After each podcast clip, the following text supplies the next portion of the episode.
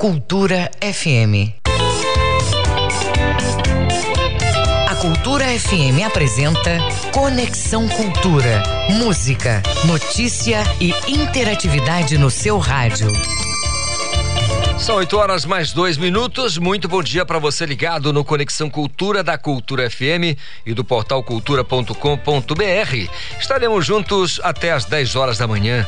O programa, você sabe muito bem, é uma produção do jornalismo da Rádio Cultura. Eu sou Isidoro Calixto, sou seu amigo e a partir de agora, atualidades, prestação de serviços, notícias, entrevistas, entretenimento e música para você ficar conectado com o que acontece no Pará, no Brasil e também no mundo.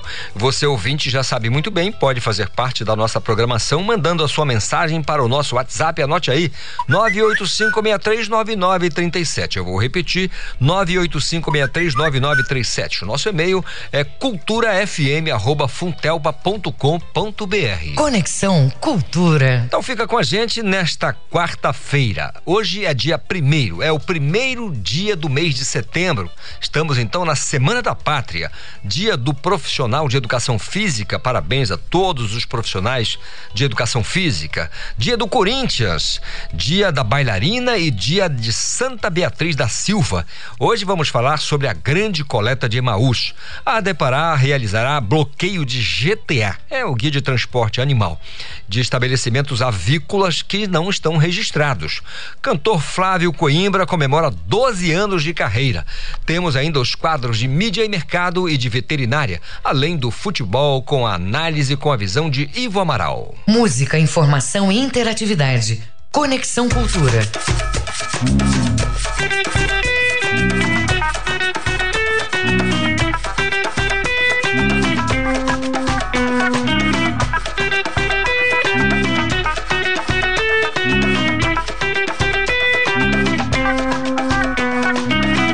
Menina, o que fazer com seu rebolado?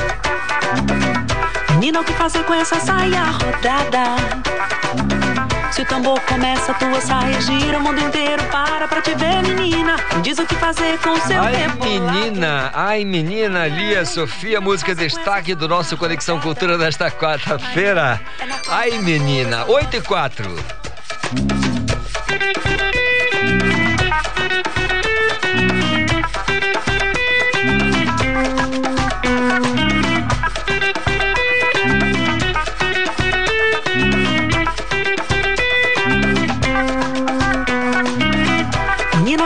Com seu rebolado? Menina, o que fazer com essa saia rodada? Se o tambor começa, tua saia gira, o mundo inteiro para pra te ver, menina. Me diz o que fazer com seu rebolado. Ai, ai, menina, o que fazer com essa saia rodada? Ai, ai, é na palma, é no couro, essa roda gira. O que vou fazer pra te ter, menina? Ai, menina, vem pra roda, vem.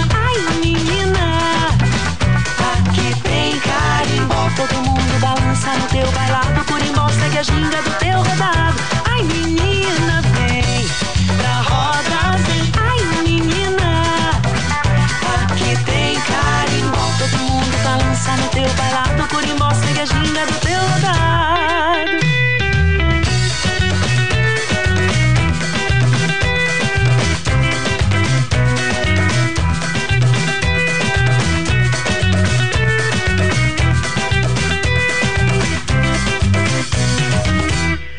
O que fazer com seu rebolado? Ai, ai, menina, o que fazer com essa saia rodada? Ai, ai, se o tambor começa, tua saia gira, o mundo inteiro para pra te ver, menina. Me diz o que fazer com seu rebolado. Ai, ai, menina, o que fazer com essa saia rodada? Ai, ai, é na palma, é no couro, essa roda gira. O que vou fazer pra te ter, menina? Ai, menina, vem pra roda, vem. Ai,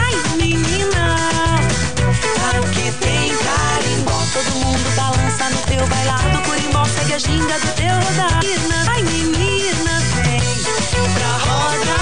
Ai, menina, aqui tem carimbó. Todo mundo balança no teu bailado. Curimbó segue a ginga do teu rodado.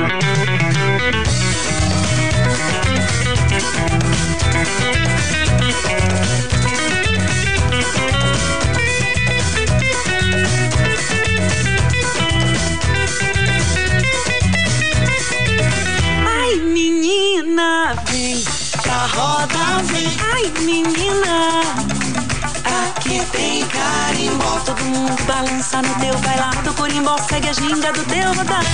Ai, menina, vem pra roda, vem. Ai, menina, aqui tem carimbó. Todo mundo balança no teu bailado. Corimbó segue a ginga do teu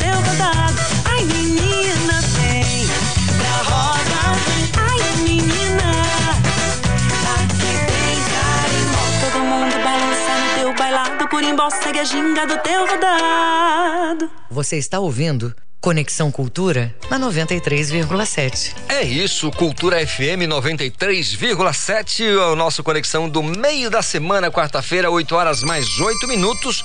E agora a gente quer saber como é que tá o trânsito na Grande Belém. O trânsito na cidade. É, o trânsito na cidade, nas ruas, nas avenidas. E eu aciono o meu colega Marcelo Alencar, o primeiro a chegar, o último a sair. Bom dia, Marcelo. Bom dia, Calixto. Obrigado pelo elogio. Quem trabalha, Deus ajuda. Nós estamos aqui sempre em QAP, à disposição dos colegas apresentadores e também dos jornalistas, radialistas, estagiários, aprendizes, aqui para somar e apoiar todas as iniciativas positivas do Departamento de Rádio Jornalismo. A dica vai agora para quem está em Coraci e vai pegar a rodovia Augusto Montenegro. A gente destaca que na Augusto Montenegro, em ambos os sentidos, de Icoraci até o Clube dos Advogados, o trânsito segue tranquilo, bastante tranquilo, mas é, explica que no residencial Anísio Teixeira 1 acaba de acontecer um acidente, é, acidente leve, de proporções leves, né, nas imediações do residencial Anísio Teixeira 1, que já está é, travando um pouquinho o trânsito na Augusto Montenegro, mas nada que, compre, é, que, é, que, dificulte, que dificulte o fluxo de veículos. Aí ele segue depois tranquilo até as mediações do estacionamento é, do líder supermercado e já fica um pouco intenso é, na, na esquina do residencial Silva é, Bragança até a esquina da rodovia Mário Covas. Depois ele segue normal até o entroncamento. Tá aí então a dica para quem vai pegar a rodovia Augusto Montenegro para chegar no centro da capital paraense. Na rua Siqueira Mendes, com a travessa Champanhar, segue tranquilo. Na travessa Maitá, com a Rômulo Maiorana, vai seguindo também tranquilo. Na Avenida Marechal Hermes, próximo do terminal hidroviário de Belém, também segue bastante tranquilo na Avenida Bernardo Saião com a Fernando Guilhom. Situação realmente também se repete, bastante tranquilo o trânsito na manhã de hoje. E para a gente encerrar, na Avenida Souza Franco com a Rua Boa Ventura da Silva, ele está moderado. Daqui a pouco eu volto com você, Calixto, informando passo a passo toda a movimentação do trânsito na Grande Belém, direto da redação do Rádio Jornalismo. Volta no comando do Conexão Isidoro Calixto. Obrigado, Marcelo Alencar, falando ao vivo, direto da redação, aqui informando a gente sobre o trânsito na Grande Belém. Você, mais uma vez, como é de costume, você que está dirigindo seu carro, você que está pilotando a sua moto, andando de bicicleta, né? Ah, utilizando a ciclofaixa, a ciclovia, você que está andando a pé pela calçada, vai atravessar a rua, tome cuidado, está na faixa de pedestre, sabe? Tem a passarela, vamos prestar atenção, porque nos últimos dias, olha, temos dado notícias muito ruins aqui com relação a acidentes, e alguns até com vítimas fatais. E aí, vídeo o que aconteceu, mais uma vez, repito, na Avenida Nazaré que foi uma tristeza só. Então é bom a gente ficar esperto. 8 e 11. Eu vou acionar o meu colega Miguel Oliveira, que está lá em Santarém, eu repito, a cidade mais bonita do mundo, na minha opinião. A gente vai falar sobre a lei de álcool em gel, a lei das máscaras, né? As punições para quem faz festa ilegalmente, né? Fugindo aí as regras do governo federal, do governo do estado, dos municípios e também das autoridades da saúde que orientam sempre a fazer o distanciamento social, a utilização do álcool em gel aqueles protocolos eh, de proteção para o Covid, para, melhor dizendo, para o coronavírus, naturalmente, a Covid-19. Miguel Oliveira, bom dia, tudo bem, meu irmão? Bom dia, Isidoro Calixto, bom dia, ouvintes do Conexão Cultura, né? Hoje, quarta-feira, dia amanhece nublado, né? Temperatura agradável, por enquanto, Calixto, aqui na cidade de Santarém, na zona urbana. Olha, Calixto, já é lei em Santarém. E agora a obrigação de fornecimento de álcool em gel vale para todo o Pará. O Diário Oficial do Estado de ontem, né, publicou a lei estabelecendo que daqui a três meses todos os estabelecimentos comerciais do estado do Pará estão obrigados a disponibilizarem álcool em gel aos clientes. Essa lei foi aprovada pela Assembleia e sancionada pelo governador Helder Barbalho. É por que essa notícia é importante? Porque muitas das medidas né, de distanciamento social e medidas sanitárias né, de biossegurança que precisam ser adotadas é, nos municípios, é, alguns municípios não tinham uma legislação. Agora se tem uma lei estadual, mesmo que ela, pelo Código Civil, só entre em vigor em três meses, né, 90 dias, mas é, já é pelo menos um reforço, né? Porque você sabe que nessa fase da pandemia, onde os números estão melhorando, né? Os casos estão diminuindo, o número de mortes está, esse número está reduzido, se reduzindo cada vez mais, que permite, viu, Isidoro, que o estado todo esteja em bandeira verde, é, mas não exime as pessoas, né, as empresas, as lojas, os estabelecimentos bancários de cumprir a legislação no que diz respeito ao álcool em gel e também em algumas cidades, como é o caso aqui de Santarém, Calixto, é a obrigação do uso da máscara. Então essa lei estadual está em vigor é, a partir de três meses, né, a contar de ontem da edição do Diário Oficial do Estado e vale, viu, Calixto, para estabelecimentos que trabalham com varejo de alimentação, shopping centers, bares, restaurantes, supermercados, padarias. É, esses estabelecimentos devem providenciar em suas dependências os equipamentos com álcool em gel para oferecer aos clientes. E os donos dos estabelecimentos, Calixto, estão obrigados ainda a fixar em locais de fácil acesso e visualização o equipamento de álcool em gel, inclusive com placa contendo esse aviso, viu, Calixto? É uma medida que chega em boa hora, você não acha? Verdade. Agora, Miguel, eu queria a tua impressão, eh, naturalmente, com a tua orientação e inteligência, porque está na região, mora na região, como é que tem se comportado a sociedade santarena, não sei se eu posso usar esse termo, se é assim mesmo, é, com relação a essas medidas? A gente sempre encontra no município ou em outro a, a, a, aquela chiada, né? A população vai chiar, vai, sempre vai ter chiadeira com relação a regramentos é, nesse período aqui de pandemia. As pessoas reclamam, poxa, mas mas a máscara me faz bem. Quero saber para quem que máscara, é, perdão, faz mal, né? Quero saber para quem que faz bem. Não faz, é, atrapalha, é, é incomoda. Mas a gente precisa usar para o nosso bem e bem das pessoas que estão ao nosso redor. Como é que a, a, a sociedade tem se, se comportado aí, Miguel? Olha, Calixto, infelizmente, você eu poderia dizer que essas medidas, a lei das máscaras aqui em Santarém, ela tem funcionado para estabelecimentos fechados e para é, transporte público, por exemplo. Né? A gente teve realmente uma adesão, nem que fosse obrigatória, do uso de máscaras para passageiros, cobradores e motoristas, é um trabalho muito bem articulado pela prefeitura. Então, inclusive, houve incidentes em que passageiros foram impedidos de ingressar ou retirados do ônibus porque estavam sem máscara. Então, a lei da máscara aqui em Santarém tem uma multa para a pessoa, Calixto, 185 reais. É a mesma multa que está prevista na lei do álcool em gel é, para estabelecimentos que não fornecerem é, o produto para os clientes. Então, eu posso te dizer que não chega a ser uma letra morta a lei das máscaras, mas ela teve também um efeito pedagógico. O que se vê na rua, né, é que uma parte da população ao ar livre está dispensando o uso da máscara, né? Mas agências bancárias, onde locais onde as pessoas precisam ingressar, como lotéricas, é, farmácias, é, é, tem muito assim, você pode ter um caso ou outro de descumprimento, mas na maioria as pessoas cumprem porque são obrigadas, viu, Calice? Infelizmente não é uma adesão espontânea como deveria ser. Muitas pessoas acham porque diminuiu o número de mortes e tem melhorado a situação da pandemia que não se deve mais tomar cuidado, é, que se pode deixar de usar máscara. É ledo engano, né? O, o nosso médico Eduardo Costa no programa, ele deixou claro, sempre tem falado que o uso da máscara, o uso do álcool em gel, o distanciamento quando possível, principalmente em locais fechados, são medidas que precisam ser continuadas é, sendo praticadas por todos nós. Olha, Calixto, mas em todo caso, aparece sempre, viu, Calixto, uma autuação, um tipo de multa, e a Prefeitura de Santarém, ela começou a cobrar, viu? Começou a cobrar é, é, é multas de autuações de eventos que ocorreram sem autorização.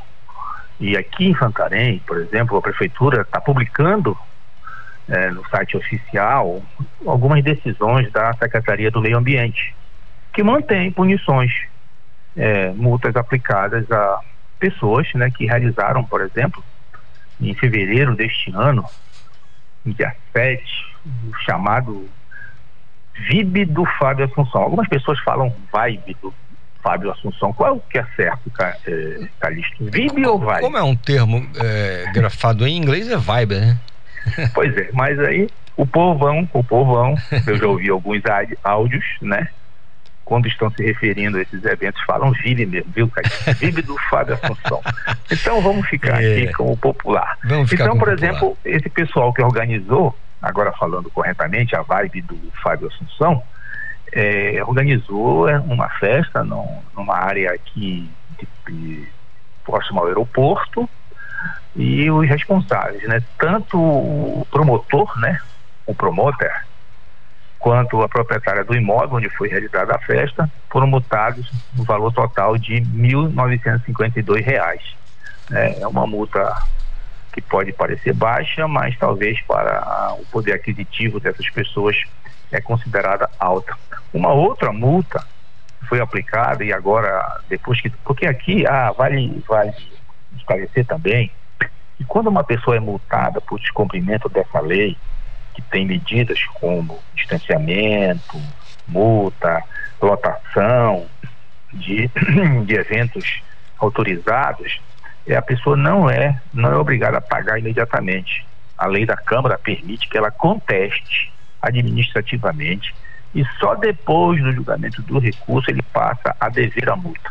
Ele passa a ter seu nome lançado é, na lista de débitos do município. Então, teve também é, é, outros que fizeram festas, festas é, sem autorização do órgão ambiental, porque de acordo com o decreto 800 do governo do estado, ele transfere para os municípios a possibilidade de, dentro daqueles parâmetros de limitação do público, autorizar ou não eventos fechados, com controle. Mas a, o decreto municipal de Santarém, Calixto, ele obriga que alguém que for fazer, por exemplo, até uma festa de casamento, um evento particular, 15 anos, por exemplo, ele tem que pedir licença do órgão ambiental e informar quais são as providências eh, de distanciamento que serão adotadas. E aí ele recebe uma autorização, ele não pode reunir mais do que 300 pessoas para esses eventos privados, e então é, não acontece nada com ele. Mas aí nem todo mundo pede autorização para a SEMA, faz a festa na marra, e aí quando tem uma outra denúncia, é, acaba indo a equipe da divisão de vigilância sanitária, aplica multa, transmi, é, é, transitou essa segunda multa, né, também um evento, uma festa que foi feita no mês de março, agora chegou a conta para os organizadores. Uma hora o boleto vai chegar. Reais. É, uma hora o boleto vai chegar e aqui chegou. Né? Então a prefeitura já está publicando né, as portarias é, é de manutenção é, das medidas, inclusive é, nesse caso aqui a pessoa nem se defendeu. Então o processo correu em revelia processual administrativa. Então foi mantida não só a multa, como a interdição do local onde foi realizada a festa. Tá. Então, Calixto, a gente tem aqui um, um, resumo do que vem acontecendo. Em outros municípios, Belterra, por exemplo, ele é mais liberal. Belterra é um município que fica a 40 quilômetros de Santarém. As medidas restritivas foram praticamente é, revogadas. eventos todos estão autorizados ao contrário de Santarém, que mesmo com o bandeiramento verde no estado, mesmo com a atualização do decreto estadual 800, há uma liminar da justiça proibindo festas, shows, funcionamento de boates e casa noturna. Calixto, eu espero que outros municípios, as pessoas que nos ouvem, possam respeitar o distanciamento, é, é, fazer uso né, de medidas não farmacológicas, né, como os médicos falam, né, o uso do álcool em gel, o distanciamento, o uso de máscara, porque você sabe, Calixto, e você tem cansado de repetir aí no programa, essa pandemia ela tem que ser enfrentada por todos nós. Muitas, muitas das vezes a gente fica cobrando do governo, reclamando que o governo não faz isso, mas quando na verdade muitas das coisas poderiam ter sido feitas por nós mesmos. Um grande abraço e eu vou ficando por aqui. Muito obrigado, Miguel Oliveira, direto de Santarém, para o nosso Conexão Cultura. Certamente amanhã teremos mais informações da cidade de Santarém, a mais bonita do Brasil e do mundo, na minha opinião. Fica lá no Oeste Paraense, 8 e 23 a Secult amplia a programação de reabertura do Teatro da Paz. Quem vai trazer as informações para a gente direto da redação é a queridíssima Joana Melo. Bom dia, Joana. Bom dia, Isidoro Calixto e ouvintes ligados no Conexão. A Secretaria de Estado de Cultura, Secult, ampliou até domingo o calendário de programação cultural do Teatro da Paz com reapresentações da Orquestra Sinfônica do Teatro, a Amazônia Jazz Band e Balé Copélia, além de mais dois espetáculos de teatro.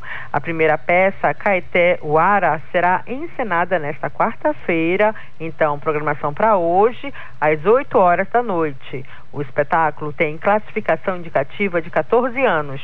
É inspirado na vida do poeta bragantino Eimar Tavares, que deixou um rico acervo poético.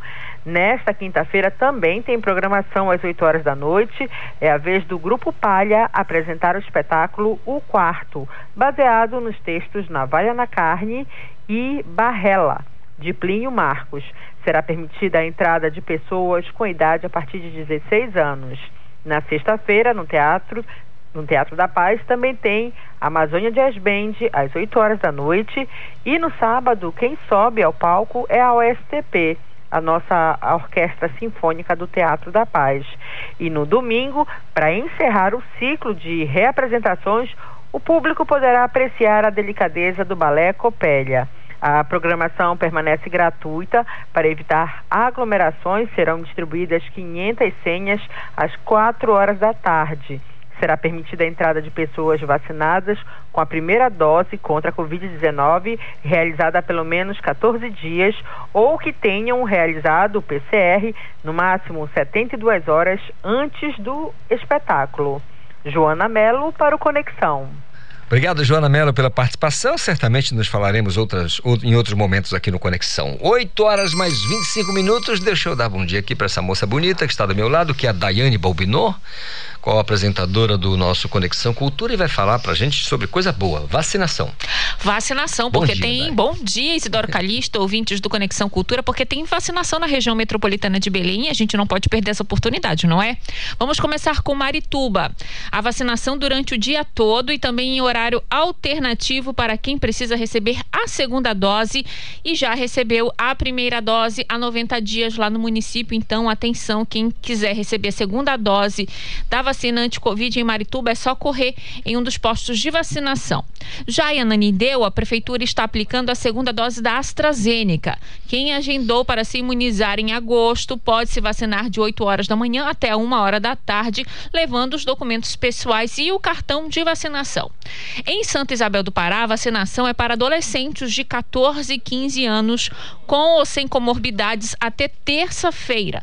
Na quarta, hoje, serão vacinados os jovens com 12 e 13 anos. A vacinação ocorre das 14 horas até as 5 horas da tarde no posto de vacinação da cidade. Além de levar documentos, os adolescentes devem ir acompanhados de um responsável, viu, Calixto? E em Belém, esta semana, o foco é na aplicação da segunda dose. A gente anda acompanhando. Quem recebeu a primeira dose da AstraZeneca até o dia 30 de julho, junho, ou melhor, e nasceu entre 1962 e 1971, deve procurar os locais para receber a segunda dose nesta quarta-feira. São 26 postos de vacinação aqui na capital. Muito bem, aí as informações com Daiane Bobinot sobre a, o processo de vacinação, né, de imunização, tanto aqui em Belém quanto no município de Ananindeua, o segundo maior município do estado do Pará em população. 8 horas mais 27 minutos. E olha, falando em vacinação, Daiane, preste atenção nessa história. A CESPA, a Secretaria de Estado de Saúde, confirma mais três casos da variante Delta aqui no estado do Pará. Quem tem as informações pra gente é o nosso colega João Paulo Seabra. João. Olá, Calixto, bom dia para você, bom dia para todos os ouvintes do eh, programa Conexão Cultura. E até o momento, eh, contando com esses casos que você falou, já foram confirmados cinco casos aqui no estado e dois foram positivados no início de agosto e todos são oriundos de fora do estado ou então do país. E as três novas ocorrências foram registradas no município aqui de Belém. O Laboratório Central do Estado do Pará, o LACEN, eh, firmou uma parceria com a Fundação Oswaldo Cruz para realizar o sequenciamento genético das amostras que foram confirmadas na tarde dessa terça-feira. E dos três novos casos que foram confirmados com a variante Delta, dois são de pessoas da mesma família, um homem de 22 anos e uma mulher de 43 anos, que no caso são filho e mãe. E uma terceira pessoa da mesma família, que é no caso a irmã, ela estava com uma carga viral muito baixa, o que acabou impossibilitando o sequenciamento genético e a confirmação de que se tratava realmente da variante Delta. E os irmãos vieram de Portugal e foram testados no Aeroporto Internacional de Belém. O terceiro caso confirmado foi de uma mulher de 16 anos apenas que veio do Rio de Janeiro e também foi testada no aeroporto. Inicialmente, esse caso não era considerado suspeito da nova variante porque a paciente estava sem sintomas, mas devido ao trabalho de testagem que é realizado pela CESPA lá no aeroporto, foi possível colher a amostra, comprovar que ela estava contaminada com a Covid-19 e também confirmar por meio do sequenciamento genético de que se tratava realmente da variante Delta. E Calixto, o monitoramento do estado aqui de saúde dos pacientes é de responsabilidade da vigilância sanitária do município e até o momento a CESPA não recebeu informações oficiais sobre o estado de saúde desses, paci desses pacientes que estão com a variante Delta. Direto da redação, João Paulo Seabra, para o programa Conexão Cultura, segue no comando Isidoro Calixto. Obrigado, João Paulo Seabra, pelas informações. É, três casos da variante Delta no Pará mais três casos, na verdade. Mais uma razão, mais um motivo para ficarmos de olhos abertos, ficarmos atentos, vigilantes, porque a coisa não é brincadeira, não. Sabe, a vacina está acontecendo, mas você precisa seguir com os protocolos né, sanitários. Seguir eh, obedecendo as orientações, seguindo as orientações das autoridades da saúde. Vamos usar a máscara, vamos fazer o distanciamento social, higienização das mãos. Se você fizer isso, você não tem possibilidade de ficar doente, você não vai pegar o coronavírus. Agora, o problema é que tanto aí as pessoas viajam, não tomam o devido cuidado, graças a Deus que o monitoramento está acontecendo. Tem um posto lá no aeroporto internacional que foi feito ali, as pessoas que chegam fazem um teste, né, dependendo da situação vai para quarentena. Aí a gente tem a possibilidade de detectar. Graças a Deus, né? E se não fosse assim, que coisa. Mas aí é bom para a gente abrir os olhos e seguir em frente na luta contra esta pandemia danada que atrapalhou a vida de todo mundo. 8h30, intervalo, eu volto já. Estamos apresentando Conexão Cultura. Faça parte da Rádio Cultura com informações do trânsito, comentários ou notícias da sua cidade. Grave sua mensagem e mande para o nosso WhatsApp 985639937. Cultura FM 93,7. ZYD 233, 93,7 MHz. Rádio Cultura FM, uma emissora da Rede Cultura de Comunicação. Fundação Paraense de Rádio Difusão, Rua dos Pariquis, 3318. Base operacional, Avenida Almirante Barroso, 735. Belém, Pará, Amazônia, Brasil. Brasil Brasileiro, sexta, oito da noite, na Cultura FM.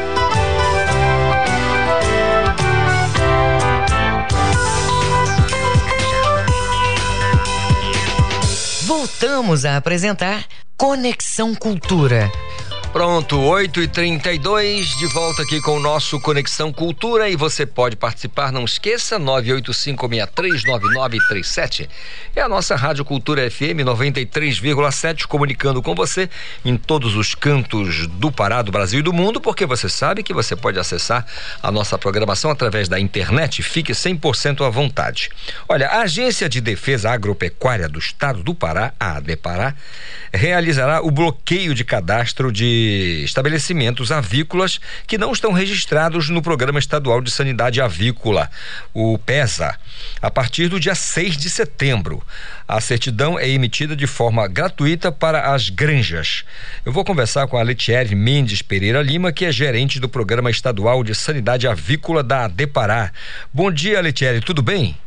Bom dia, bom dia a todos, bom dia aos ouvintes, tudo bem? É, vamos falar um pouquinho é, a respeito da GTA, não é? Isso. Primeiramente, a GTA, ela é a Guia de Trânsito Animal, é o documento obrigatório para movimentação de aves e outros animais, né? Mas em questão aqui as aves, tá?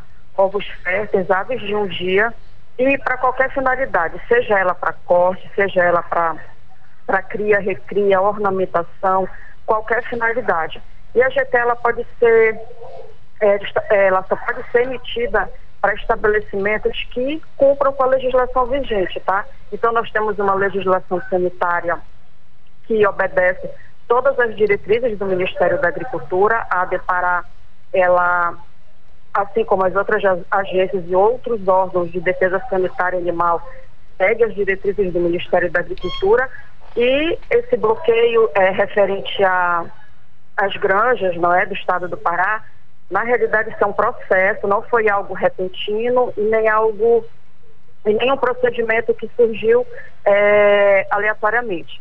Então vem desde um processo, tá, ao longo de uma linha do tempo, desde 2007, a legislação que rege a padronização da, do registro de granjas avícolas é desde 2007, então nós, temos, nós estamos em 2021. Nesse período de tempo, a Agência de Defesa Agropecuária buscou, junto ao setor produtivo, junto às instituições de ensino e pesquisa, bem como o Ministério da Agricultura, padronizar a criação de aves nessas granjas comerciais, tá? Então, a certificação, ela ela tem um conceito muito básico, tá? Que refere-se é, à sanidade dessas aves, tá? No caso do Pará, é, nós temos um, um platel avícola de corte muito forte. Em segundo lugar, vem o platel avícola de postura para a produção de ovos para consumo humano. E a Depará vem, ao longo desses anos, ao longo de todo esse processo, regulamentando esse, essas granjas, né, que mantém esse plantel avícola, onde o único objetivo, né, da agência da Depará é salvaguardar a, a produção avícola, a saúde dos animais e, por consequência, a saúde pública, não é? Porque um plantel avícola saudável, ele vai produzir produtos e subprodutos também saudáveis é, ofertados para a população e assim mantendo a saúde pública no estado do Pará com relação à produção avícola. Falando nessa produção, Lutieri, fala pra gente com relação às regiões. Nós somos um estado continental. É, qual a região do estado do Pará que tem é, que é mais pujante, é, mais forte com relação à produção avícola?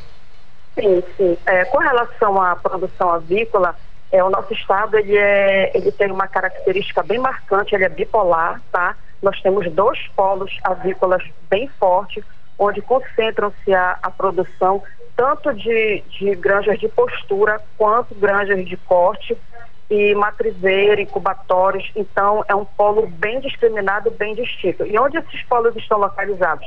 Na região de Santarém, Belterra, tá? Lá, lá na, na região do Tapajós, né? E a região metropolitana aqui de Belém, que vai englobar municípios que vão até Castanhal, Terra Alta, Ananideu, Amarituba, Santa Isabel, é, Santo Antônio do Tauá. Então, toda essa região adjacente ao município de Belém tem um potencial avícola muito grande, uma atividade avícola muito forte no estado.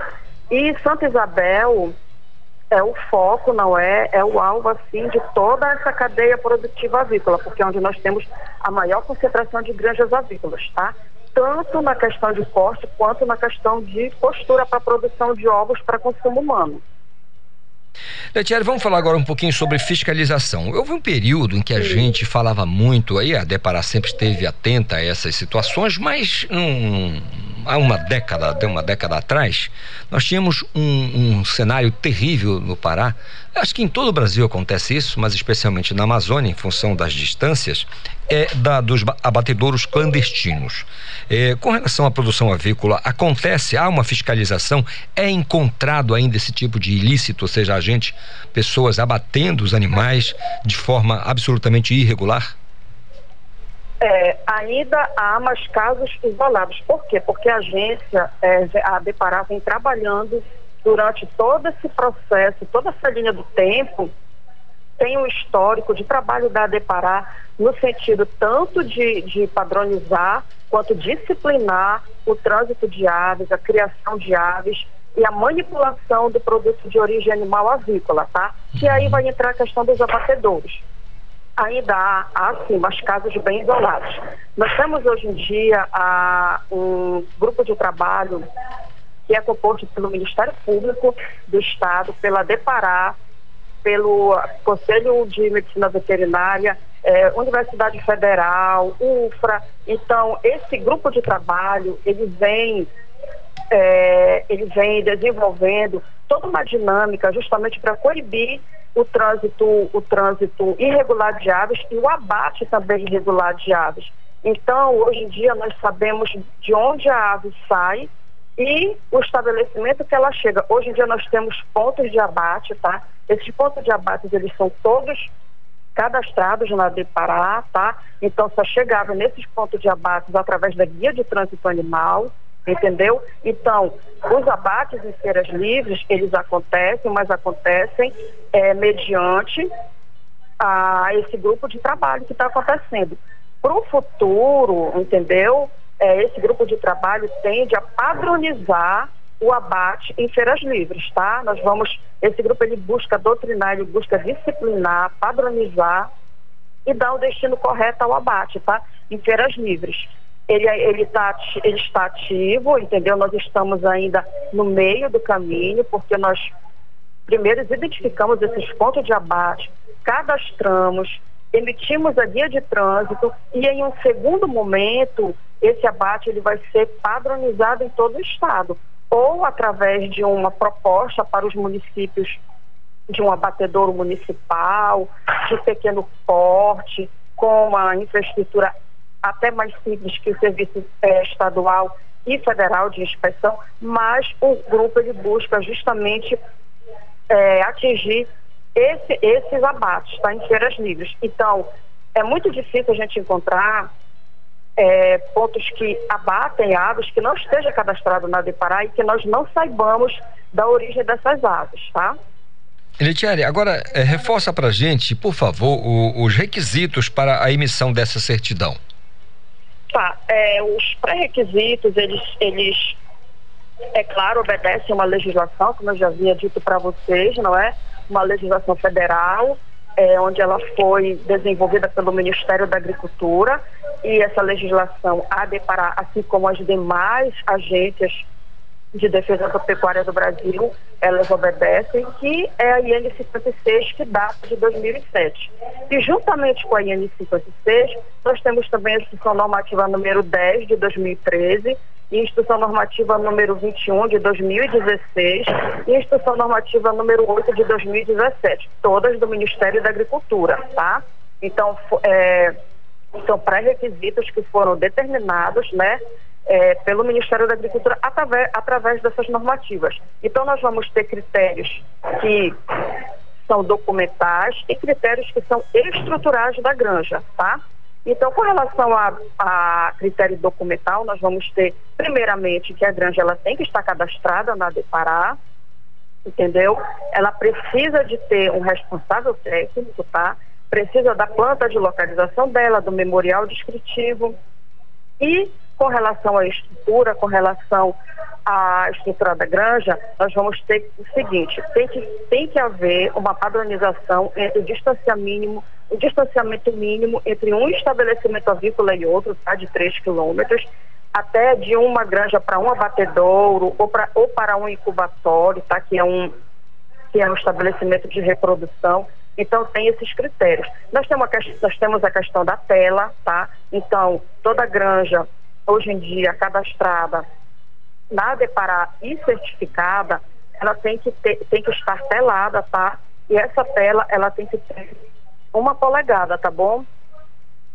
E nós vamos ter também a questão de boas práticas, tá? Da produção, desde a vacinação até, até outras práticas de manejo é, registro de controle de trânsito, entrada e veículo de pessoas na, na unidade produtora dessa granja, desinfecção de veículos através do arco de desinfecção, o controle de pragas também, que é muito importante, é, análise microbiológica da água. Então, são critérios que dizem respeito, tanto documental quanto estrutural, à sanidade do plantel avícola. Ela é direcionada totalmente à sanidade do plantel avícola, buscando é, preservar a saúde desses animais, preservar e manter, porque o registro ele é ele tem, ele tem que ser renovado de dois em dois anos, tá? Aqui no Pará nós adotamos o período de dois em dois anos. Então, se eu tenho uma granja é, registrada na, na gerência do programa, é, por exemplo, 1 de dezembro de 2010 em 1 de dezembro de 2012, ela tem que manter os mesmos critérios, tá?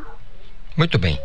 Letieri Mendes Pereira Lima, gerente do Programa Estadual de Sanidade Avícola é, da Depará. Eu quero perguntar a você para terminar, porque quando o assunto é a bovinocultura, quando é a criação de gado, Sim. a gente se gaba. Aqui no Pará, a gente é uma gaburice danada porque a gente está aí no top 3 é, sim, sim. Da, do plantel. E aí dá para a gente se gabar com relação à produção de aves aqui no estado do Pará, com relação ao restante do país? Sim, sim. É, o plantel avícola brasileiro, né, ele é bem, ele é bem estruturado, ele é dinâmico, ele é bem atuante tá, a nível econômico na região sul e sudeste, tá? Então, lá nessas regiões, a atividade avícola ela é predominante, ela é forte em relação aos demais estados da federação. No entanto, a, o Pará, ele, ele, vem, ele vem desenvolvendo, tá? É, tanto a nível sanitário quanto a nível econômico, através de investimentos. Nós temos também o setor produtivo através de associações que vem implementando essa cadeia produtiva e que vem elevando o, o, o, nível do Pará nesse cenário nacional. Então, hoje, nós podemos dizer que, por exemplo, em relação à região norte, nós estamos alcançando aí o segundo lugar em termos de produção, tá? E a nível de a nível de produção de carne, ou seja, aquelas aves que vão para um abatedouro, tá? Granja de corte. Em relação ao ovo, a nossa produção ainda é um pouco tímida, mas nada que que não esteja em desenvolvimento, muito pelo contrário, nós, a cada ano a, pro, a, produção de ovos no estado ela vem crescendo, tá? Vem crescendo, inclusive ela vem apresentando a questão de de preocupação com o serviço de inspeção. Hoje nós temos uma granja, por exemplo, aqui em Santa Isabel, que ela é ela tem o serviço de inspeção, que é a Granja Santa Joana. Então, é, o próprio setor produtivo vem buscando, entendeu? É, ofertar para a população produto de qualidade e nós não, não deixamos a desejar no cenário nacional com relação à produção avícola. Perfeito. Muito bem, Letieri Mendes Pereira. Eu queria conversar para a semana que vem, se der tudo certo. Teve um período que nós falávamos aqui no Pará da, de, da criação de avestruz e é, estriticultor, se eu não estou enganado, o sujeito que, que cria avestruz. Aí na semana que vem eu quero bater um papo com vocês na Depará sobre essa criação, só para gente, é, título mesmo de curiosidade, para a gente e para o nosso ouvinte aqui do Conexão. Letieri, eu quero agradecer a você nessa quarta-feira por essa conversa muito produtiva Uh, muito obrigado e um excelente restante de dia e semana para você, tá bom? Ok, a Agência de Defesa agradece, é, a gerência também agradece a oportunidade, porque é o momento que o órgão estadual ele tem a oportunidade de levar para a população o conhecimento, e principalmente na, no setor avícola, não é? Que não é tão divulgado quanto a questão da bovinocultura. Então, tem, nós temos aí uma, uma cadeia produtiva muito grande, tá? Com vários tipos de explorações pecuárias, que vai desde a granja de corte, granja de postura matrizeira, incubatórios, pontos, né? de abate em feiras, revendas agropecuárias que vendem 20 mil de dia. Então, nós temos uma cadeia produtiva muito extensa e atuante. Muito. Atuante e produtiva, tá? Então, a agência agradece a oportunidade, tá? Agradece aos ouvintes e nós estamos à disposição para contribuir com a comunidade, com a população em geral, para o melhor desenvolvimento do Estado e do setor avícola. Letiele, nós aqui agradecemos a você pela conversa, pelo papo bem franco, objetivo e direto. Muito obrigado, bom dia mais uma vez, tá? São 8 horas e 48 minutos. Olha só a participação do ouvinte e a colaboração. Isso é o Alberto que disse assim: olha, no dia 1 de setembro comemora-se o dia em todo o país, né? O Dia do Profissional de Educação Física. Essa data, que tem como objetivo central valorizar esse profissional, foi escolhida essa data por coincidir com o dia em que entrou em vigor a Lei 9696 de 98, 9696 de 1998, que dispõe sobre a regulamentação eh, da profissão de educador do, do, do, da pessoa formada em educação física e criou o Conselho Federal e os regionais de educação física. Então aí aquele concertinho que a pedagogia sempre nos dá, né? Quando eu falo educador físico, não, não utiliza esse termo não. Essa pessoa ela é profissional de educação física. Aqui nós agradecemos é, pela colaboração de sempre e parabenizamos pelo dia. E o Alberto diz bom dia aos amigos do Conexão Cultura, estamos ligados aqui no programa, é em Capanema e através do Portal Cultura. Lá eles utilizam através do, do Portal Cultura. Então eles aproveitam lá para parabenizar os profissionais de educação física de todo o estado do Pará. Muito bem lembrado. São 8 e 49 Olha, hoje tem a coluna, coluna Mídia e Mercado eh, e o professor Rodolfo Marques. Olha que assunto interessante. Ele vai falar pra gente, viu, Yuri Siqueira, sobre as mudanças de programas e horários de três apresentadores de TV e TV comercial aqui no Brasil. Vamos ouvir. Um abraço para você, um abraço para os ouvintes da Rádio Cultura, programa Conexão. É sempre um prazer estarmos aqui às quartas-feiras representando a coluna A Mídia e o Mercado. E nesta semana eu vou comentar a respeito aí dessas novidades que vêm sendo divulgadas nos meios de comunicação com os apresentadores da TV Globo, em especial no final de semana. O sábado terá um novo titular, pelo menos até o final do ano. É o Marcos Mion, né, que esteve na Record, apresentou a Fazenda, passou um tempo na MTV, também um apresentador da nova geração, mas que resgata alguns valores, né, daquele formato mais antigo também de apresentação. Então, Marcos Mion vai apresentar o Caldeirão, que antes, né, por quase 20 anos, foi apresentado aí pelo Luciano Huck. E o programa vai ter aproximadamente uma hora e 40 minutos, das 16h55 até aproximadamente 18 e 35. A programação atual, né, o programa do Luciano Huck tinha em média 2 horas e 40 de duração. A Globo resgata a sessão de sábado, então filmes serão exibidos também no sábado de tarde e haverá a explosão do programa semanal Se Joga, apresentado pela Fernanda Gentil, que deve seguir para um outro projeto. No acordo do Marcos Mion com a Globo, ele deve apresentar um programa também no canal Multishow. O sábado está acordado até o final do ano. Em 2022 vai haver aí um novo ajuste sobre o Marcos Mion. O Luciano Huck migra para o domingo, né? Então vai ser o Domingão com o Huck. Ele vai ter aqueles quadros como Quem Quer Ser um Milionário. Permanece também a questão da dança dos famosos, né, num, num, outro formato, e outros quadros também que compunham aí a antiga estrutura do programa do Faustão e também a estrutura do próprio programa do Luciano Huck. Vai ser um experimento, né, no domingo de 18 às 20h30, logo após o futebol e antes do Fantástico. O Fantástico volta para o horário das 8 e meia da noite, aí a revista semanal. E o Faustão, que, que gerou nessa né, mudança toda, o Faustão já está é, contratado pela TV Bandeirante, um contrato de cinco anos. Ele já é um apresentador veterano com mais de 70 anos. Ele vai ter uma atração diária e já identificou que não quer é, fazer a mesmice, né? não quer fazer um formato engessado, ele quer ter novidades todos os dias, ele quer uma atração com uma flexibilidade para que ele possa desenvolver o seu talento. Saiu um pouco daquele estereótipo, né? Porque o Faustão sempre fez muito bem o papel ao que se direcionava, mas de fato o formato e a própria imagem do Faustão estavam desgastados naquele contexto. Foram praticamente 32 anos à frente de um programa com as mesmas características na TV Globo, nos domingos à tarde, à noite, às vezes começava mais cedo, às vezes ia até mais tarde, mas de fato ele marcou muito nessa estrutura ou nesse tipo de apresentação. Ele pertence a essa velha guarda de apresentadores, como Silvio Santos, como Raul Gil, né? Então é interessante verificar essa modificação de gerações. O Marcos Mion aí na faixa dos 40 anos, o Luciano Huck na faixa dos 50 anos, o Faustão se reinventando e nessas reatrações aí nas principais emissoras comerciais brasileiras. Então é interessante essa reflexão e essa observação para a mídia e também para o mercado publicitário. É essa a minha participação nessa semana aqui. Um grande abraço a todos. Semana que vem estarei de volta, professor Rodolfo Marques, aqui na Rádio Cultura.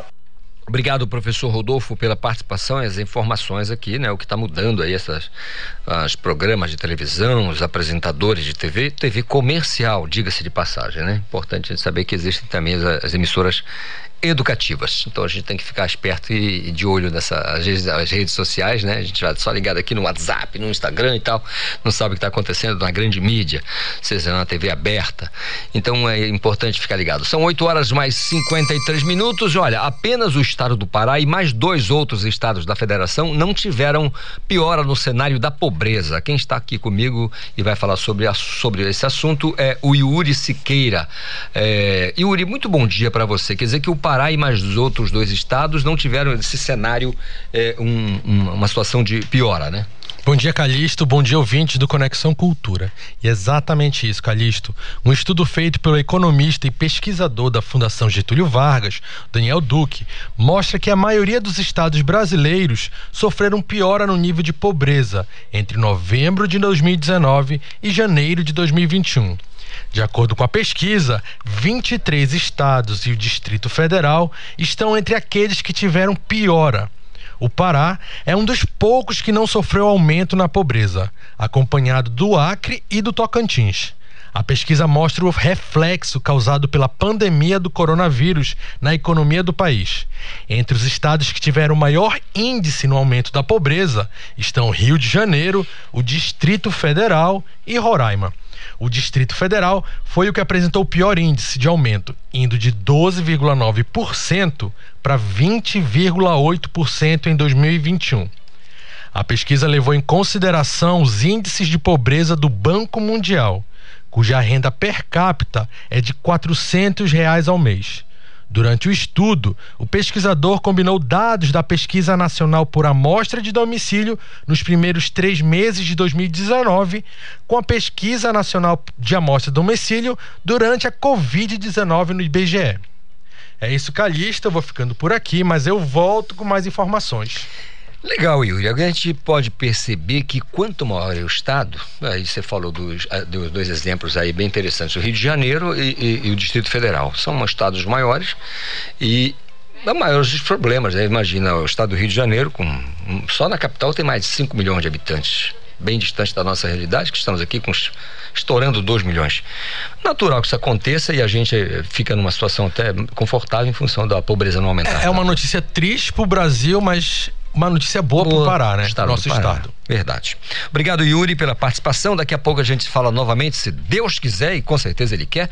São 8 horas mais 56 minutos, tempo e temperatura. Mas não é isso. É o trânsito com o Marcelo Alencar que fala comigo mais uma o vez. Trânsito na cidade. Marcelo, o que está acontecendo na cidade no trânsito nesse momento? Perfeito, Calixto. A dica agora é para quem pensa em pegar a BR 316 nós alertamos os motoristas que estão ligados com a gente na Rádio Cultura FM 93,7, em especial no Conexão Cultura, que o trânsito está travado na BR 316 entre o Instituto Evandro Chagas até a esquina do entroncamento, Calixto. Então, atenção, motoristas, devem evitar esse perímetro eh, na BR 316. A velocidade média desse trânsito está entre 10 e 14 quilômetros por hora. Então a dica é pegar ali pela Avenida, Avenida Independência, rodovia Mário, Mário Covas, entrar pelo Augusto Montenegro e sair é, ali na, no entroncamento próximo da Almirante Barroso, né? Ou depois pegar a Pedro Álvares Cabral. Vou dizer por quê, Calixto. Está travando também na Almirante Barroso do entroncamento até as imediações do segundo Batalhão de Infantaria de Selva. Então a dica realmente é pegar pela Mário Covas, é, entrar no Augusto Montenegro e logo em seguida ingressar na Avenida Pedro Álvares Cabral para seguir viagem para o centro comercial de Belém. Está travado, tudo travado na BR entre o, o, entre o Instituto Evandro Chagas até o entroncamento. Nada passa nesse exato momento. Agora, no fluxo contrário, na BR-316, está bastante leve e moderado. Marcelo Alencar direto da redação do Rádio Jornalismo para o Conexão Cultura. Volta no comando Isidoro Calixto. Obrigado, Marcelo Alencar, com as informações do trânsito na Grande Belém. São 8 horas e 58 minutos. Lembra do caso da Cabo Andresa? Ela estava dentro do quarto com o marido, que também é policial militar. Ela tomou um tiro, morreu e aí ficou a grande discussão. Ela tirou a própria vida ou ela foi assassinada? A Daiane Bobinol tem uma notícia bem importante pra gente. Daiane. Exatamente, Isidoro. O soldado Fagner Santos Lima, de, do Nascimento, foi preso preventivamente nesta terça-feira ontem por determinação da Justiça do Pará, acusado pela morte da ex-companheira policial militar Andresa Maria da Silva Araújo do Nascimento, que era cabo da Polícia Rodoviária Estadual. O crime foi no dia 15 de setembro do ano passado. A vítima vítima foi morta com um tiro. Familiares e amigos da policial chegaram a fazer manifestação em frente ao fórum de Ananindeua pedindo por justiça. Segundo testemunhas, a militar foi baleada depois de uma briga com Fagner Nascimento. Ele chegou a levá-la para um hospital, mas a vítima não resistiu. Na época do crime, Calixto, ele prestou depoimento e informou a, a polícia e a família que ela passava tinha depressão e teria cometido suicídio meses depois, em novo depoimento com sua defesa, o mesmo policial disse que no dia é, da morte da Andresa, ele, eles tinham se desentendido e ele acabado com a relação e por isso ela tirou a própria vida. Aí já não Enfim, era mais umas exatamente algumas contradições aí fora a perícia que foi feita. Então, depois de várias manifestações da família e de amigos da Cabo Andresa, enfim, veio o pedido de prisão preventiva do policial e ele já está à disposição da justiça. Muito bem, Daiane. Muitas teses serão elaboradas, é, pensadas e discutidas nessa situação, porque é aquela história, né? Duas pessoas dentro de um, de um ambiente. Somente duas pessoas. Uma, uma arma é disparada, uma pessoa morre. Só tem duas possibilidades. Uma pessoa tirou, tirou sua própria vida ou outra pessoa tirou, porque o tiro não brota do chão nem cai do céu alguém tem que ter puxado o gatilho. E aí vamos ver o que vai acontecer. São teses que serão desenvolvidas. São nove pontos, a gente volta já. Estamos apresentando Conexão Cultura.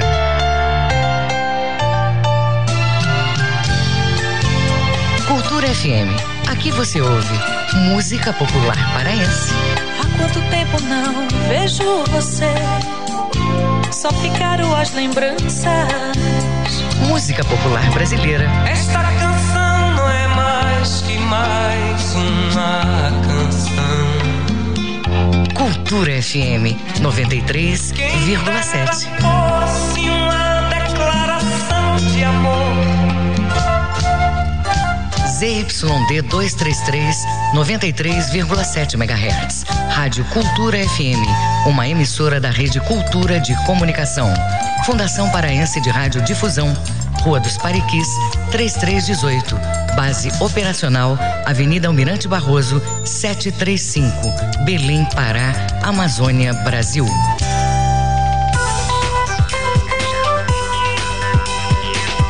Voltamos a apresentar Conexão Cultura.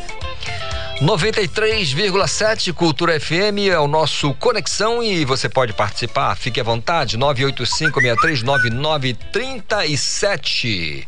Olha, tem uma pessoa aqui que não se identificou, não disse o nome dela, né? Mas ela eu ofereço qualquer música que tocar no Conexão pro pessoal do Antônio Baena. Não, disse sim, é o Durval, lá de Antônio Baena, no bairro da Pedreira tá, tá, atravessa, ela, ela vai lá até a pedreira. Lá, até no telégrafo eu acho que chega.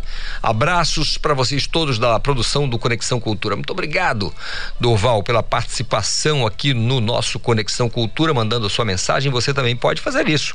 985639937. Se quiser passar o um e-mail, é culturafm.funtelpa.com.br. Conexão Cultura. É isso aí. A médica veterinária Alessandra Belo vai trazer agora dicas para ajudar é, você, ouvinte, a cuidar bem do seu bicho bicho de estimação. Doutora. Bom dia, ouvintes do programa Conexão Cultura. Sou Alessandra Belo, professora do curso de Medicina Veterinária da UNAMA e o tema de hoje será: Por que você não deve automedicar o seu pet? O pet não é uma criança pequena. Atente-se aos perigos da automedicação para cães e gatos. Medicar um animal não é igual a medicar uma criança. As doses dos medicamentos não são calculadas somente baseados no peso do animal. Deve-se levar em considerações as doses máximas máximas e mínimas que o animal deve receber e os medicamentos que podem ser usados no PET que são de uso humano. Alguns medicamentos podem não ser apropriados para uma determinada espécie e pode levar o seu melhor amigo à morte. Então vamos conhecer alguns deles. Medicamentos proibidos para gatos. Paracetamol. Ele pode causar hemólise e morte do gatinho. Ibuprofeno e AAS podem causar hemorragias, insuficiência hepática ou renal. Benzoato de benzila, permetrina e deltametrina causam alterações neurológicas. Diclofenaco causa hemorragia. E dipirona, com doses erradas, pode causar hemólise no gatinho. Medicamentos proibidos para cães: diclofenaco e nimesulida. Causa hemorragia gravíssima e morte do cãozinho. Fenazopiridina causa alterações neurológicas. Ivermectina nas raças Collie, Border Collie e Sheepdog causam também alterações neurológicas. O metronidazol também pode causar alterações neurológicas em doses altas. E por último, a sulfa mais trimetropina causam displasia da medula e anemia. Então, tenha muito cuidado com a automedicação. Ela pode ser perigosa para o seu pet. Agora é com vocês. Cuide bem do seu pet. Alessandra Belo para o Conexão Cultura e até a próxima semana. Até a próxima, doutora Alessandra Belo. Tá aí, olha, automedicação é ruim para os seres humanos e também para os nossos animais, nossos bichinhos de estimação. São nove horas quatro minutos. Siga participando, 985639937 do nosso Conexão Cultura desta quarta-feira. Agora se liga aí. Bamparabil, produtores rurais paraenses serão beneficiados com incentivo financeiro. As informações com a Joana Mello, mais uma vez, direto da redação. Oi, Joana. Isso mesmo, nesta terça-feira, a Assembleia Legislativa do Pará aprovou por unanimidade o projeto de lei que institui o programa Bamparabil do governo do estado. A linha de crédito tem como objetivo de estimular o aumento da produtividade no campo e manter a floresta em pé. O programa é voltado para produtores rurais inscritos no programa Territórios Sustentáveis, com valor de financiamento de até 100 mil reais, com prazo de pagamento máximo de 12 anos e carência de 48 meses. O Banco do Estado do Pará tem um limite de 40 milhões de reais para operar o Bampara-Bio. O território sustentáveis é um dos eixos do Plano Estadual Amazônia agora, é a estratégia estadual de transição para a economia de baixas emissões destinadas às áreas pressionadas pelo desmatamento. As ações do programa são desenvolvidas na PA 279, que interliga os municípios de Orilândia do Norte, Tucumã, Água Azul do Norte e São Félix do Xingu.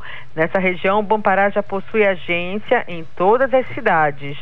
E só para fazer o resgate aí no dia 30 de junho, né, o governador Helder Barbalho e os gestores de secretarias e órgãos ambientais executores do programa Territórios Sustentáveis lançaram a linha de crédito do Bamparabil em São Félix do Xingu. Retorno com vocês, Isidoro Calixto, Joana Melo para o Conexão. Obrigado, Joana Melo, por mais uma participação no nosso Conexão Cultura desta quarta-feira. E aí, como é que tá a tua quarta-feira, hein? Quer falar com a gente? Manda tua mensagem, 985639937, é o meiaço da semana, né? E aí é bem legal.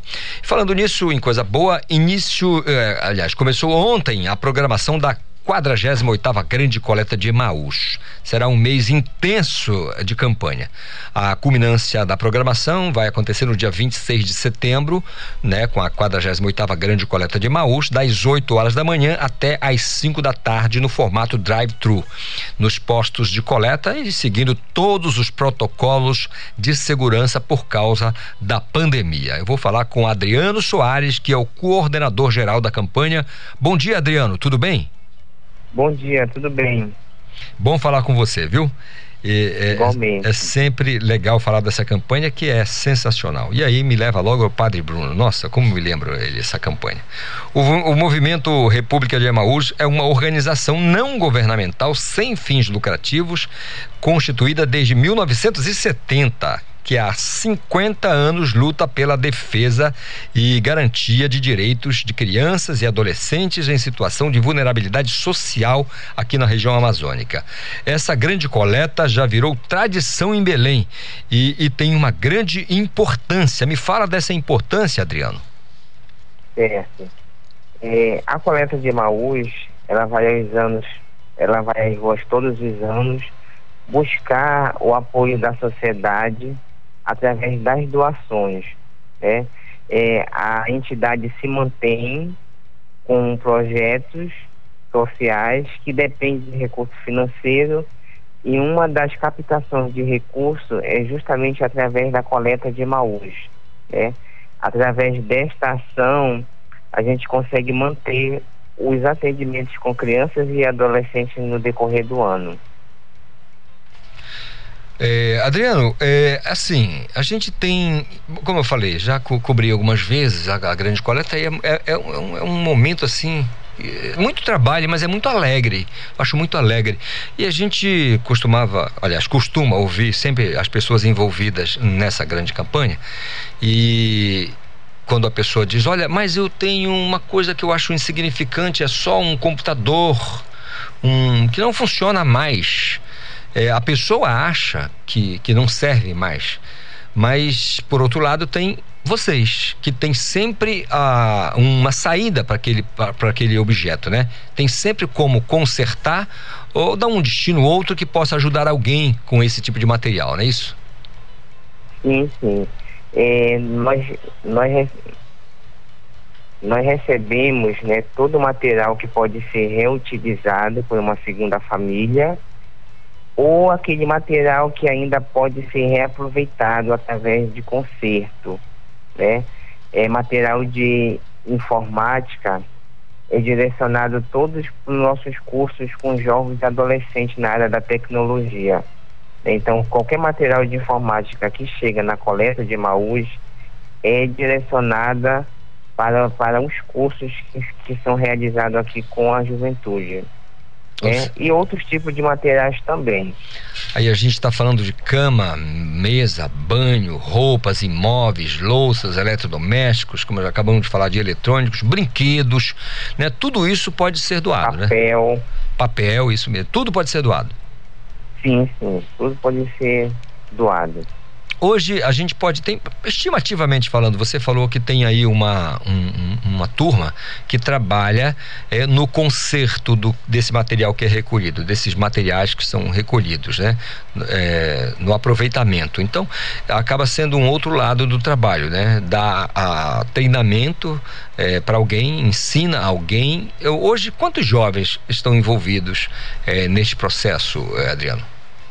É, nós temos a cerca de 200 jovens que estão nos cursos de formação profissional, né, de informática básica, de manutenção básica de computadores, manutenção, manutenção avançada de computadores, né, e, e cursos é, de novas tecnologias. Legal. Agora, em pandemia, desde o ano passado, o ano passado já foi diferente, né? A, a campanha. Uhum. E assim, é, a gente estava acostumado com aquele caminhão passando e já, né? As pessoas que já tinham feito o agendamento já deixava lá na frente, o pessoal colocava no caminhão, chegava lotado e tinha um envolvimento de muita gente, muitos jovens. E a partir do ano passado, com, com a pandemia, mudou a pandemia mudou esse cenário. É, esse ano segue as mesmas regras do ano passado é, com relação à segurança das pessoas? Como é que vai funcionar? Sim, sim. É, pelo segundo ano consecutivo, nós vamos trabalhar é, no formato de drive-thru, né? justamente é, para atender esse momento de pandemia pelo qual nós estamos passando. Nós vamos estar com quatro pontos fixos de coleta né? É, o, o primeiro ponto vai ser aqui no Bengui, na sede da entidade. Nós vamos estar com um ponto lá na Aldeia Cabana.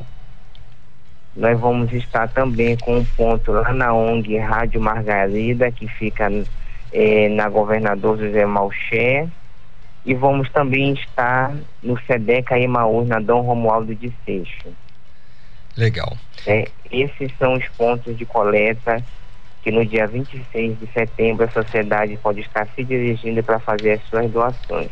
Você, Adriano, percebeu uma mudança muito grande é, com relação à pandemia?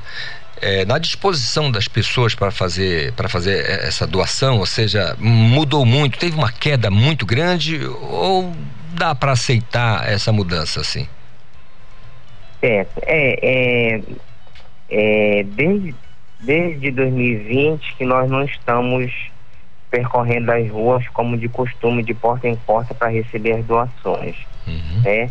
Quando nós fizemos nesse formato, ainda era algo novo para nós, a gente estava ainda incerto se ia dar, se não ia dar certo, mas nós consideramos que tem dado certo nesse formato, porque além da sociedade doar ela acaba conhecendo o projeto. Né? Então nós ficamos muito felizes no ano passado porque a sociedade ela compareceu nos postos de coleta para fazer a sua doação, foi mais de, de 3 mil objetos arrecadados. Né? É, na coleta tradicional a gente arrecada é, em base de 5 mil, 6 mil objetos, mas a gente considera que nesse formato que está ocorrendo nesses dois anos é válido por conta da, da disposição da sociedade em, em, em sair da sua casa, ir até o posto de coleta para fazer a sua doação. Isso é importante demais será a 48ª Grande Coleta de Emaús. Adriano Soares, que é o coordenador geral da campanha, eu agradeço a conversa com você aqui no Conexão Cultura e apesar de, nem né, que pese toda a dificuldade em função da pandemia, eu realmente desejo que vocês tenham sucesso, é, que as pessoas façam as doações e que vocês consigam realizar é, esse trabalho é, que é sempre, sempre feito com muito entusiasmo e que ajuda tantas pessoas, especialmente os mais jovens. Muito obrigado, Adriano. Bom dia para você. De nada. Bom dia. Até mais.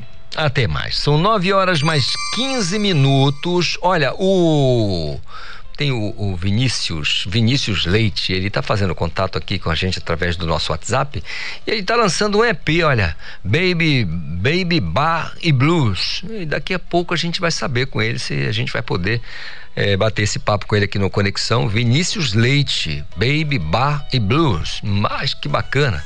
Vamos já acertar isso aí, viu, Vinícius? Pra gente bater um papo aqui no, no Conexão.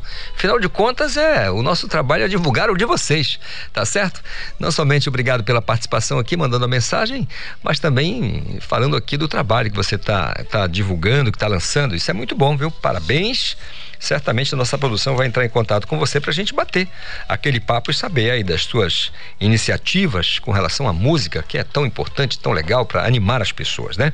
São 9 e 16 Pará alcança saldo positivo com a abertura de mais de meio milhão de empresas. As informações com Mayra Albernaz. O saldo de empresas abertas no estado do Pará bateu mais um recorde no mês de agosto. Os dados da Jusepa apontam um total de meio milhão de empresas abertas no mês passado. Segundo a Jusepa, a média de registro foi de 254 mil empresas abertas por dia no mês de agosto. O setor do comércio foi o que mais cresceu, alcançando 48%, seguido por serviço com 42% e indústria com 10%. Segundo os dados, o município de Belém foi o que registrou o maior número de empresas ativas. Ananindeua ficou em segundo lugar e em seguida Santarém. Entre as atividades que mais possuem empresas ativas se destacam as do comércio varejista, de artigo do vestuário e acessórios. Com supervisão da jornalista Tamires Nicolau,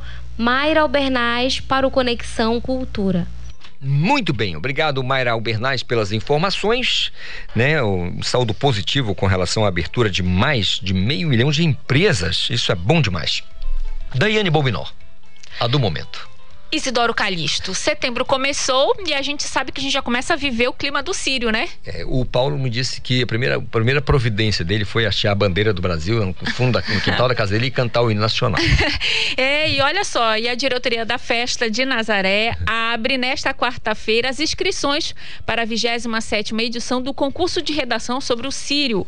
O concurso é voltado para os alunos do ensino médio das redes públicas e privadas do estado do Pará. As inscrições se estendem até o dia 24 de setembro. Então, para participar, os interessados devem preencher uma ficha que está disponível no site oficial do Círio de Nazaré. A aplicação da prova será no dia 26 de setembro de 2021, às 9 horas da manhã até às 11 horas da manhã no Centro Social de Nazaré.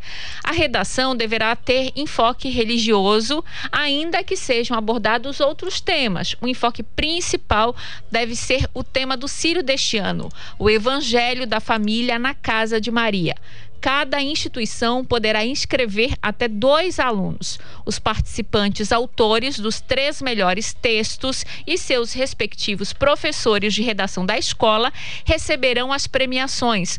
O resultado calixto dos três primeiros lugares será divulgado até o dia 5 de outubro. Então a gente já sabe que a redação do Sírio dos estudantes já é tradicional, não é, Calixto? Então começou as inscrições até o dia 24 de setembro para os alunos e as escolas escreverem lá os seus alunos nesse concurso de redação tão bacana. Bom destacar, né, Daiane, que o professor também é reconhecido Exatamente. o pupilo dele, né? É, ele faz parte desse processo todo. Bacana, né? Professor tem que ser valorizado em todos os momentos. Olha só, são 9 e 19 e agricultores familiares recebem mudas de plantas frutíferas na região do Lago de Tucuruí, a região é, sudeste do estado. Os detalhes com Gleice Cravo.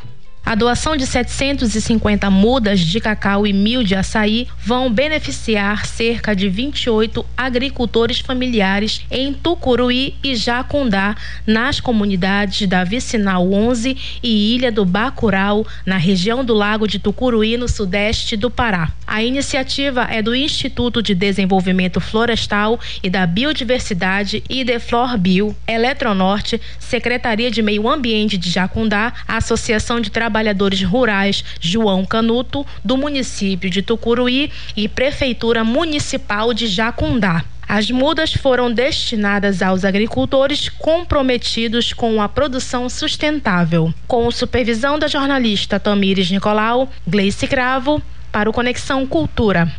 Obrigado, nossa colega Gleice Cravo, pelas informações. 9 horas mais 20 minutos. Esporte.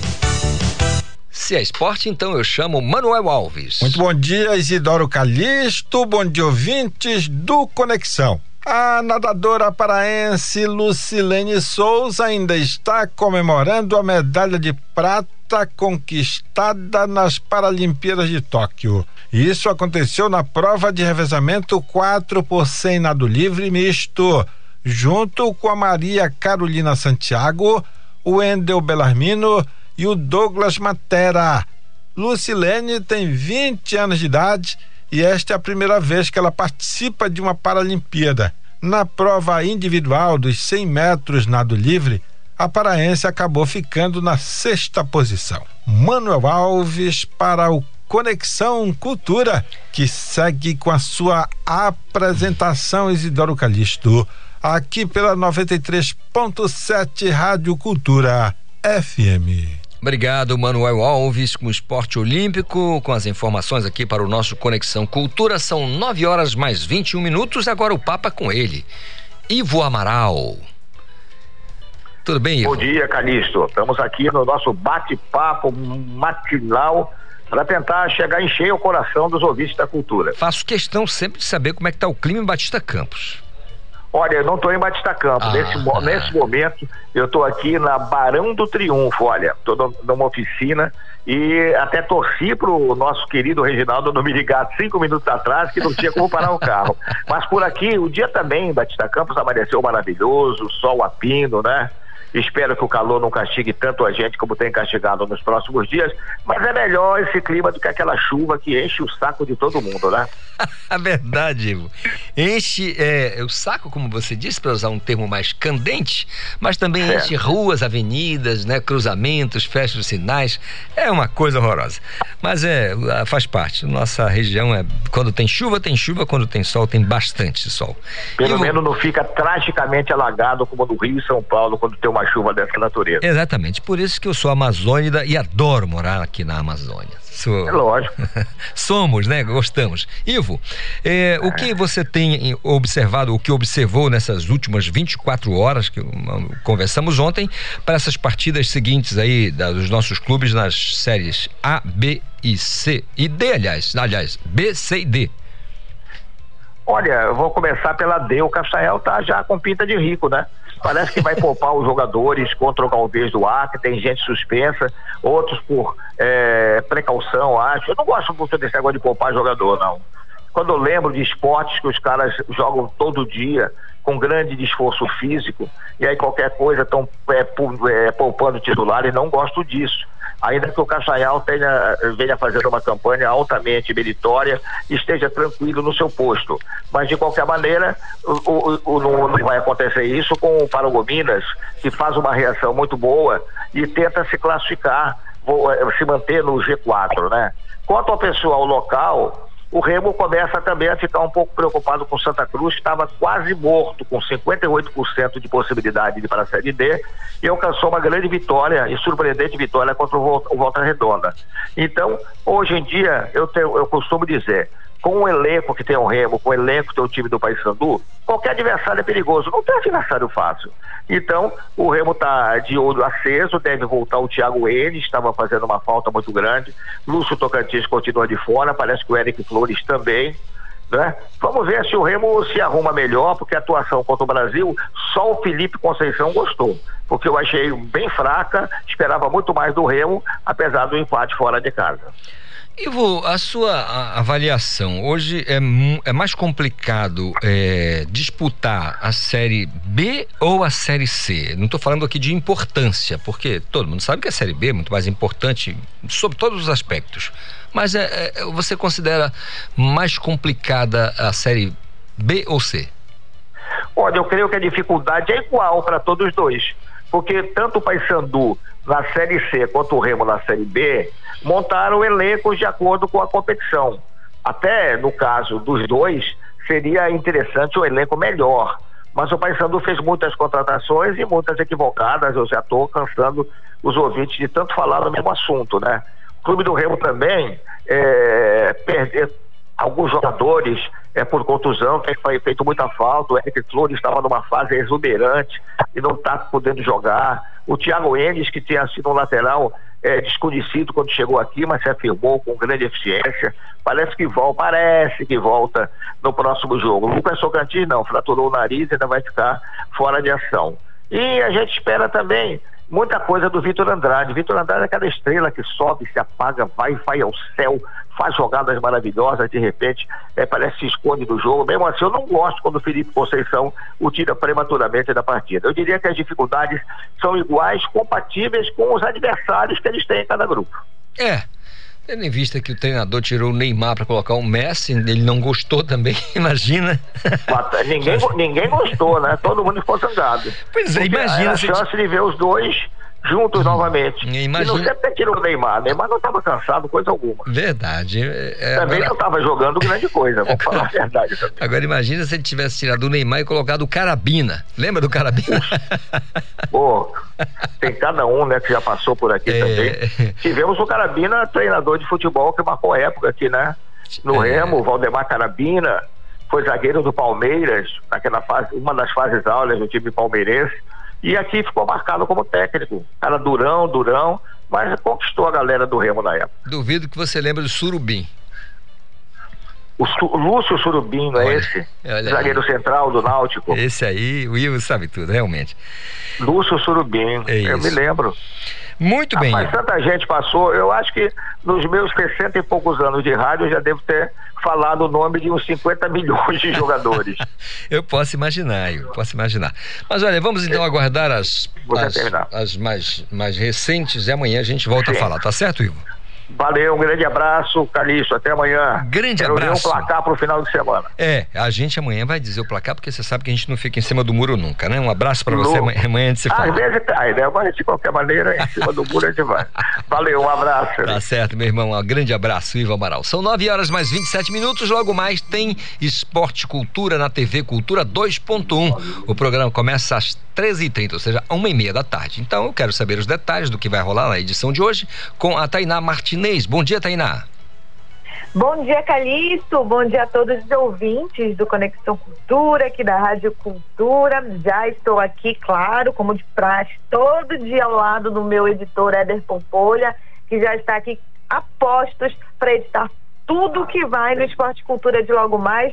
Vamos falar do Clube do Remo, que está se preparando para encarar aí a equipe do Botafogo. A gente vai ouvir o goleiro Vinícius falando aí que tem jogador no Botafogo que exige um pouco mais de preocupação, jogador que tem ali um histórico muito bom de dar trabalho. E o Clube do Remo já vai pensando nisso, sinal de alerta ligado para esse jogo contra o Botafogo. Vamos falar também da movimentação do sócio torcedor do Clube do Remo, né, que está aguardando o retorno, o seu retorno para o estádio. Ainda não devemos ter público nessa rodada, mas lá para frente o público deve retornar para dentro dos estádios, para a arquibancada, mas por enquanto o sócio torcedor já está querendo garantir o seu lugar aí nesse grande momento que vamos ter depois de um longo período sem torcida nas arquibancadas. Então a gente vai mostrar essa movimentação do sócio torcedor do Remo, a gente vai relembrar aí, vamos trazer aqui vídeos de torcedores lembrando as suas últimas experiências nas arquibancadas, né? O torcedor está morrendo de saudade de assistir o seu time de perto, vamos falar sobre isso. E também vamos falar sobre o anúncio da diretoria do Paysandu ontem à noite durante uma live do Agosto Lilás, né, para encerrar a programação do Agosto Lilás, que fala sobre a violência contra a mulher.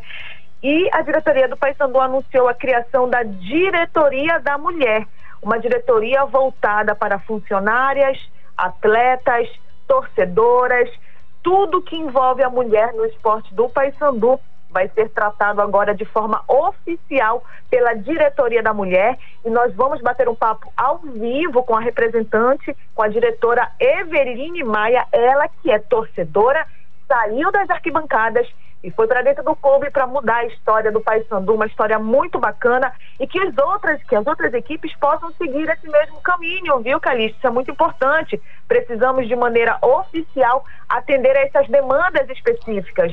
A gente fala isso porque eu sou mulher, frequento estádio, sou torcedora também, sou profissional, então a gente sabe que as demandas específicas elas são muitas. Então a gente precisa de um cuidado melhor, um golaço aí da diretoria do Paysandu e ao longo do Esporte Cultura a gente vai falar sobre isso. Uma e meia da tarde, espero a sua participação 984842738 ou pelo arroba Portal Cultura, utilizando a hashtag Esporte Cultura. Calixto. Tainá Martinez, ótimo programa para vocês, tá bom? Bom dia para você. Ótimo dia para você. 9h30, intervalo, eu volto já. Estamos apresentando Conexão Cultura.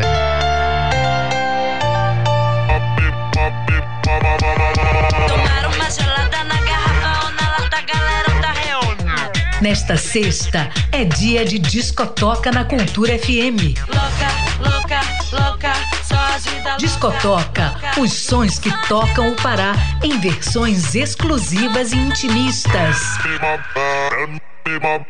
No programa desta semana, Keila apresenta o Tecnobrega do disco Malaca, botando todo mundo pra tremer. Discotoca, os sons que tocam o Pará. Toda sexta, seis e meia da noite, aqui na Cultura. Fiz um brega doido só pra me distrair. Dancei um brega doido. ZYD 233, 93,7 MHz. Rádio Cultura FM, uma emissora da Rede Cultura de Comunicação. Fundação Paraense de Rádio Difusão, Rua dos Pariquis, 3318. Base operacional, Avenida Almirante Barroso, 735. Belém, Pará, Amazônia, Brasil. A mais tribal de todas as festas. Balanço do Rock, quarta, oito da noite.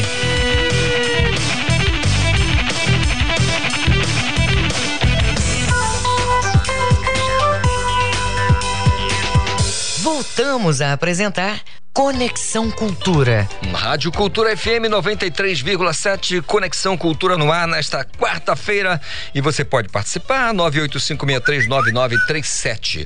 Olha, às 14 horas, também conhecido como duas da tarde, né? Tem Sem Censura na tela da TV Cultura 2.1. E eu estou com a Lidiane Albin aqui. O que, é que nós teremos no programa de hoje? E aí, Calixto, bom dia. Bom, bom dia. dia a todo mundo que nos ouve, nos assiste. Bom dia a toda a produção do Conexão. A gente começa começa, né, é, hoje falando de um assunto muito sério, que é a campanha Setembro Amarelo que é de prevenção ao suicídio. Isso me fez lembrar de. Assim, antes de casar, eu tive um relacionamento muito longo e quando eu terminei, eu estava conversando com meu pai. Ele me contou uma história que me toca até hoje. É, ele ficou preocupado porque ele me via muito triste e tudo mais. Ele pegou contou a história do filho de um amigo dele. Que o filho bateu na porta do quarto dos pais e disse assim: pai, mãe, posso conversar com vocês? E o pai disse assim: tá tarde, meu filho, bora conversar amanhã. Infelizmente, esse amanhã não chegou porque o filho acabou tirando a própria vida dentro do quarto e aquela conversa que ele tanto queria, os pais não sabiam que poderia ser a última, infelizmente não conseguiram ter. Então, assim, é, é um, um, mês que a gente vai fazer de prevenção, de alerta, para que as pessoas entendam que depressão não é frescura, não é falta de, de, de palmada na, na, infância.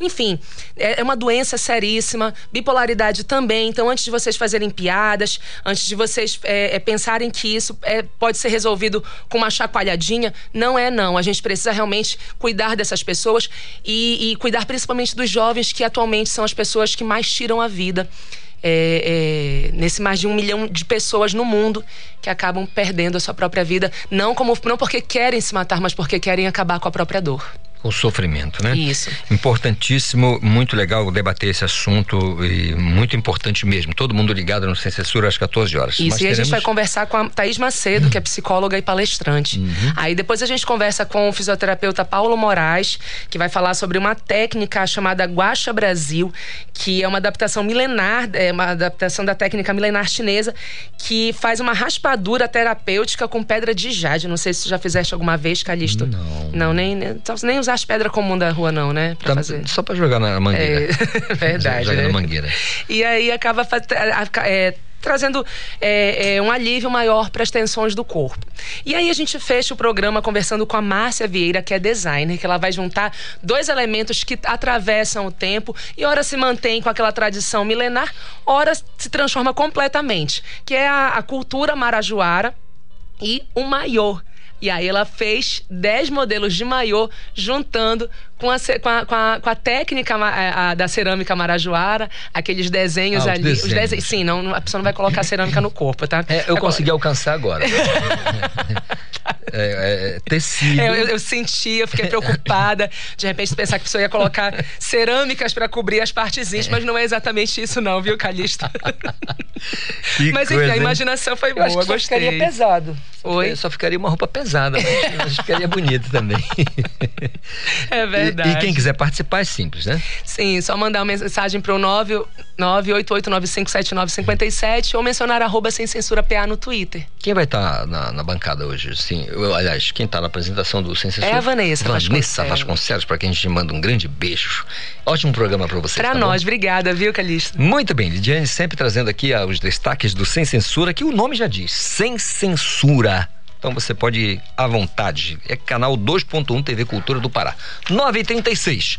Governo do Estado entrega novos serviços de pavimentação no distrito de Icoaraci.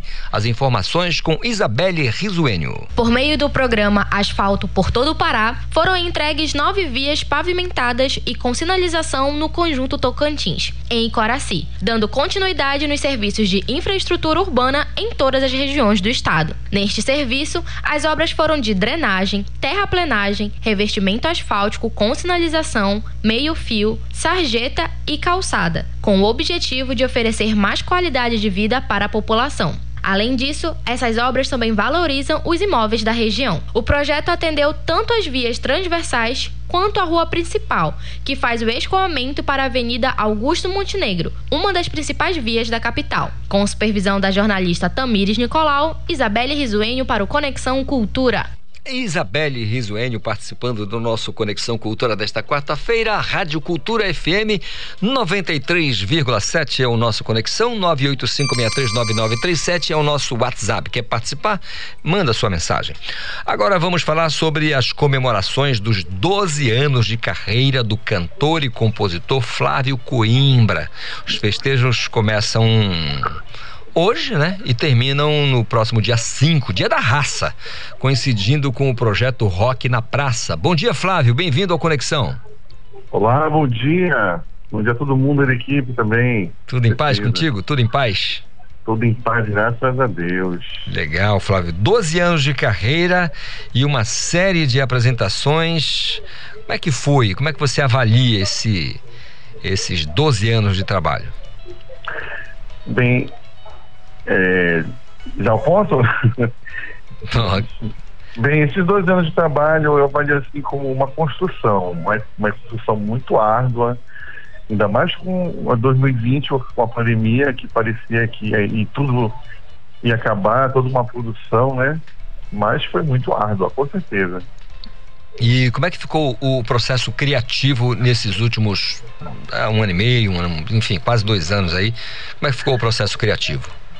Bem, o processo criativo desse, desse, sim, desse EP, ele justamente durou esse período todo. De 12 anos de trabalho. Do, foi, foi, durante todo esse período você já pensava nesse, nesse projeto, a culminância desse projeto? Não, não. Eu, eu digo assim, eu, eu não. É, eu fui coletando música a música no decorrer Ah. 12 anos. Ah, ficou claro agora. Ficou entendido. É, você transita mais é, em que setores, em que, em que, em que, em que cenários com o teu trabalho? Quem está sempre com você? Com quem você costuma é, juntar para poder fazer o teu trabalho? Uma vez que você é Bem- cantor e compositor. É, esse, esse, esse, esse, assim, esse enredo, né? Essa, eu não vou dizer assim, enredo, eu sei outra palavra. né? É, deixa eu catar. Bem, as pessoas que participam comigo, elas vêm de, desde esse início, né, desses 12 anos. Muitos já passaram, já têm o seu trabalho independente do meu, já seguiram para outro lado, mas contribuíram e muito para deixar um, pedacinho de, de, de música para utilizar, inclusive letras, sonoridades, entendeu? E é muita gente que passou por esse processo, com certeza. É, Flávio, é, que fonte você costuma beber mais? Eu quero dizer assim, quem são as, se você pode informar assim pra gente, as suas maiores influências na música? Olha, as minhas maiores influências para esse, não só para esse projeto, mas que configura o que eu utilizo hoje em dia, né, contemporaneamente, eu venho desde a década de 70, utilizando Beatles, Rolling Stones, Creedence, a, a galera internacional toda aí. E já vindo para o Brasil já é Legião Urbana, já é Titãs, é uma mesclagem de 70, 80 do rock nacional e internacional também. Agora fica aqui a curiosidade, né? Porque você começou a trajetória musical como regente, isso formado pela Escola de Música da Universidade Federal, onde fundou um grupo, né, o Coral Arte Vocal, e estreando no Sírio de 2017, de, lá para cá não parou mais. Como é que é sair desse universo da Escola de Música da UFPE, ou seja, regente, para fazer o trabalho que você faz hoje? Bem, esse, essa, essa passagem, ela foi muito curtida, muito bem aproveitada, porque é, o erudito, ele não está só separadamente utilizado, hoje em dia, né, é, exclusivo de uma linha erudita. Ele já é utilizado em orquestras com, com rock, com outros estilos, né, e graças a Deus, muita gente tem curtido essa fusão do erudito com outros estilos.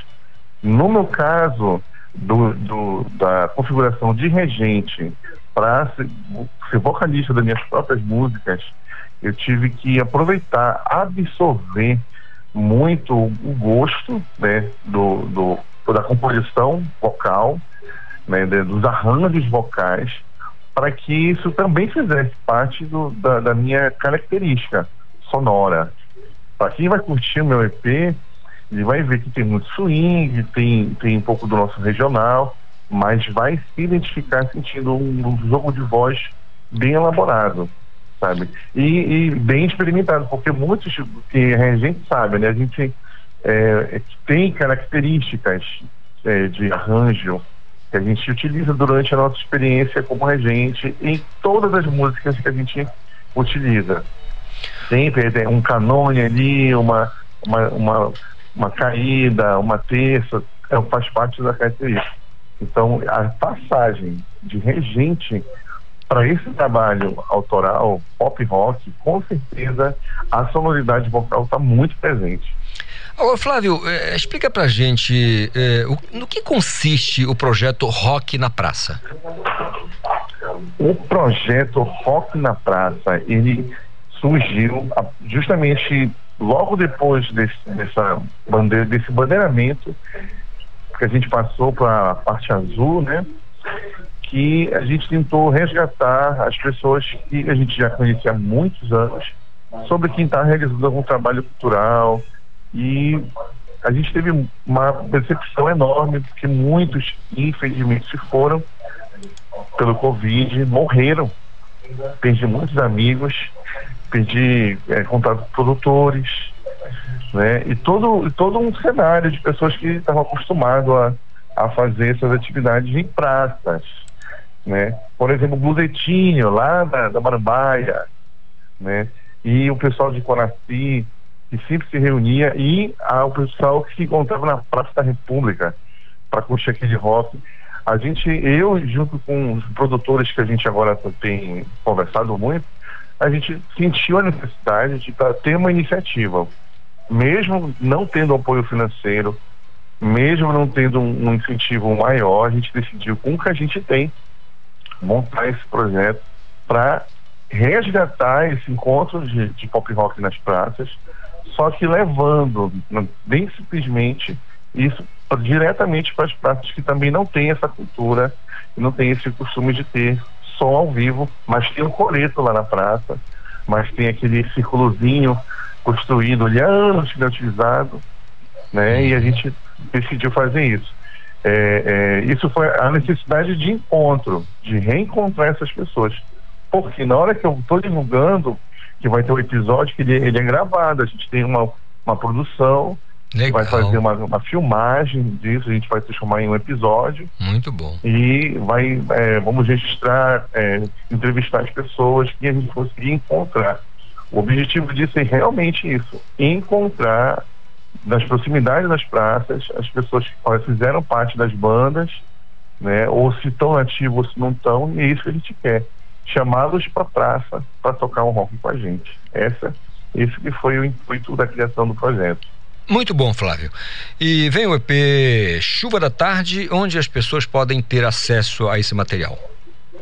Chuva da Tarde, a gente está colocando no Spotify a partir do depois do Sírio, lá pelo dia 28, 29 de outubro. É, se Deus quiser, a gente vai conseguir botar no Deezer, né? E aqui, se Deus quiser, também pelo apoio da cultura. Certamente. É, para a gente divulgar esse, esse, é, essa música de trabalho, que ela vai ficar durante esse período até a virada do ano que vem, para a gente colocar outra em sequência. Legal. Flávio Coimbra, cantor e compositor, falando aqui de Rock na Praça, do novo EP Chuva da Tarde. Muito obrigado pela conversa. Sempre bom falar com você e desejo aí uma jornada sensacional, com muito sucesso, tá bom, Flávio? Muito obrigado, muito obrigado. É isso, seguimos. 9 horas mais 46 minutos, minha gente. Acidente na BR 316. É, vamos saber o que aconteceu ali nas imediações da Granja Modelo. O Marcelo Alencar fala com a gente ao vivo. O trânsito na cidade. É, o trânsito na cidade. Marcelo, como aconteceu o acidente? Exatamente, Calixto. O acidente aconteceu nas imediações da Granja é, Modelo, próximo da rua Oswaldo Cruz, entre o Instituto Evandro Chagras até o conjunto Rondon. Então, atenção, alerta, alerta aí para os motoristas que estão na BR-316, antes do Instituto Evandro Chagas, devem ficar atentos porque o acidente fica quase na esquina da rua Oswaldo Cruz e está dificultando o fluxo do, do, do trânsito. A movimentação de veículos está entre 10 e 13 quilômetros por hora. É importante ficar atento para evitar é, situações complicadas, né? Tem situações, Calixto, que o motorista ao ver o acidente, ele acaba freando muito forte e, e batendo no veículo da frente. Para evitar esses transtornos, esses impactos que já, já estão é, causados pelo acidente, é importante ficar alerta, prudente, para evitar é, possíveis transtornos próximo do acidente, tá? Na esquina da rua Oswaldo Cruz, sentido Ananindeua, entroncamento o, a movimentação está entre 10 e 13 quilômetros por hora. Para a gente concluir essa intervenção, quem está na rodovia Mário Covas, próximo do clube do SESI, deve também diminuir a velocidade, porque o trânsito está complicado até a esquina da Avenida Três Corações, eh, que é a entrada da Cidade Nova. Atenção, motoristas que estão na Mário Covas, devem ficar atentos porque o trânsito está muito complicado entre o Clube do SESI até a esquina da Avenida Três Corações, entrada da Cidade Nova. Daqui a pouco a gente volta com você, Calixto, direto do Departamento de Rádio Jornalismo, todo mundo trabalhando, produzindo, checando informações, é, produzindo pautas, é, conversando com os assessores de comunicação, está todo mundo trabalhando para produzir o melhor conteúdo jornalístico para os ouvintes da Funtelpa.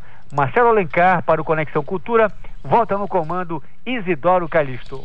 Obrigado, Marcelo Alencar, com as informações desse acidente na BR-316, ali nas imediações da Granja Modelo, mas graças a Deus, sem vítima fatal e danos materiais, ou seja, dos males o menor. Mas é bom sempre ficar ligado e com atenção no trânsito. 949, olha, a Operação Amazônia Viva combate o desmatamento nas regiões sudoeste e sudeste aqui do estado do Pará.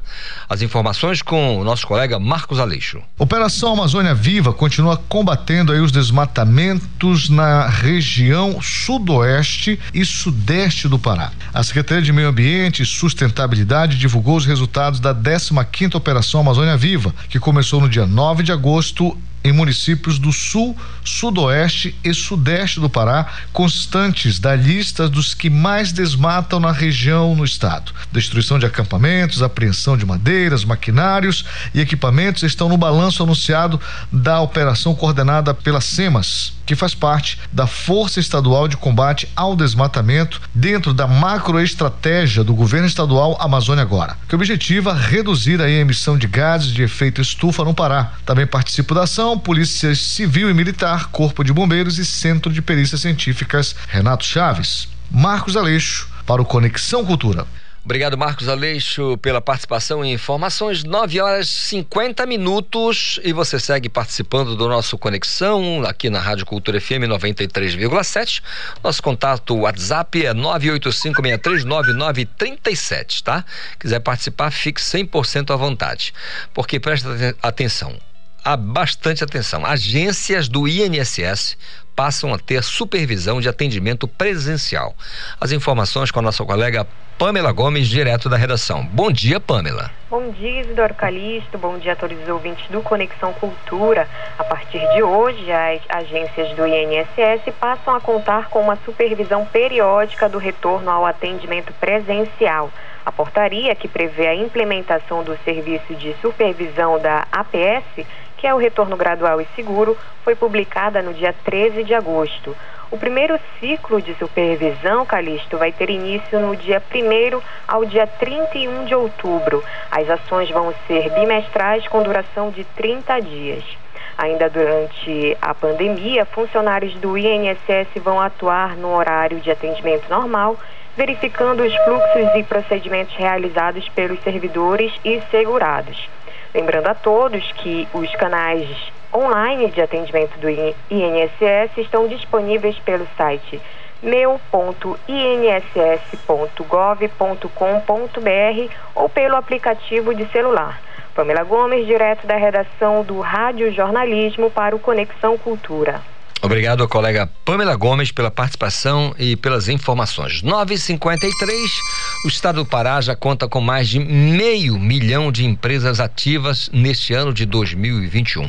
Meu colega João Paulo Seabra, me conte como isso acontece. É isso mesmo, Calixto. Esses dados são da JUSEPA, é da Junta Comercial do Estado do Pará e eles apontam aqui um total de empresas ativas aqui no estado do Pará de 502.986 e com dados até o, último dia 28 de agosto e segundo a autarquia a média de registro foi de 254 empresas abertas por dia agora nesse mês de agosto. E o setor de comércio representa 48% de todos os empreendimentos ativos no estado, seguido por serviço, indústria e entre os dez primeiros municípios paraenses com saldo maior de empresas ativas em 2021 estão Belém, Ananindeua, Santarém, Marabá e Parauapebas.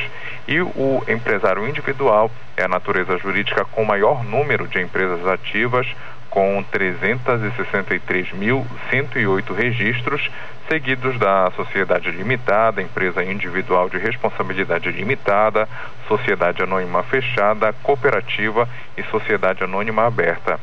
Caristo, entre as atividades que mais possuem empresas ativas, se destacam as do comércio varejista de artigos de vestuário e acessórios, comércio varejista de mercadorias em geral, com a predominância de produtos alimentícios, como, por exemplo, mini-mercados, mercearias e armazéns, cabeleireiros, manicure e pedicure, restaurantes e similares, além do comércio varejista de bebidas. Portanto, uma boa notícia de bastante, é, muitas empresas é, ativas aqui no estado do Pará. Direto da redação, João Paulo Seabra, para o programa Conexão Cultura, segue no comando Isidoro Calixto. Obrigado, João Paulo Seabra. É isso mesmo. Quando as empresas estão ativas, quer dizer, estão trabalhando, estão produzindo, gerando é, recursos, fazendo girar né, a riqueza do Estado e do Brasil.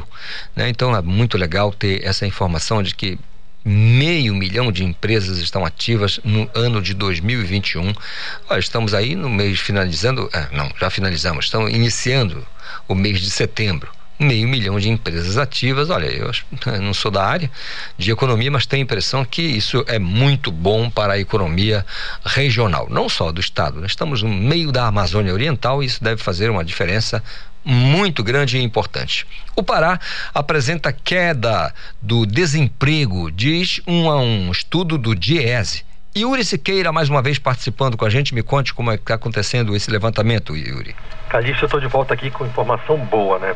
O DIESE Pará divulgou um novo estudo sobre o mercado de trabalho no Pará, com dados ampliados envolvendo força de trabalho, tipo de ocupação e desocupação.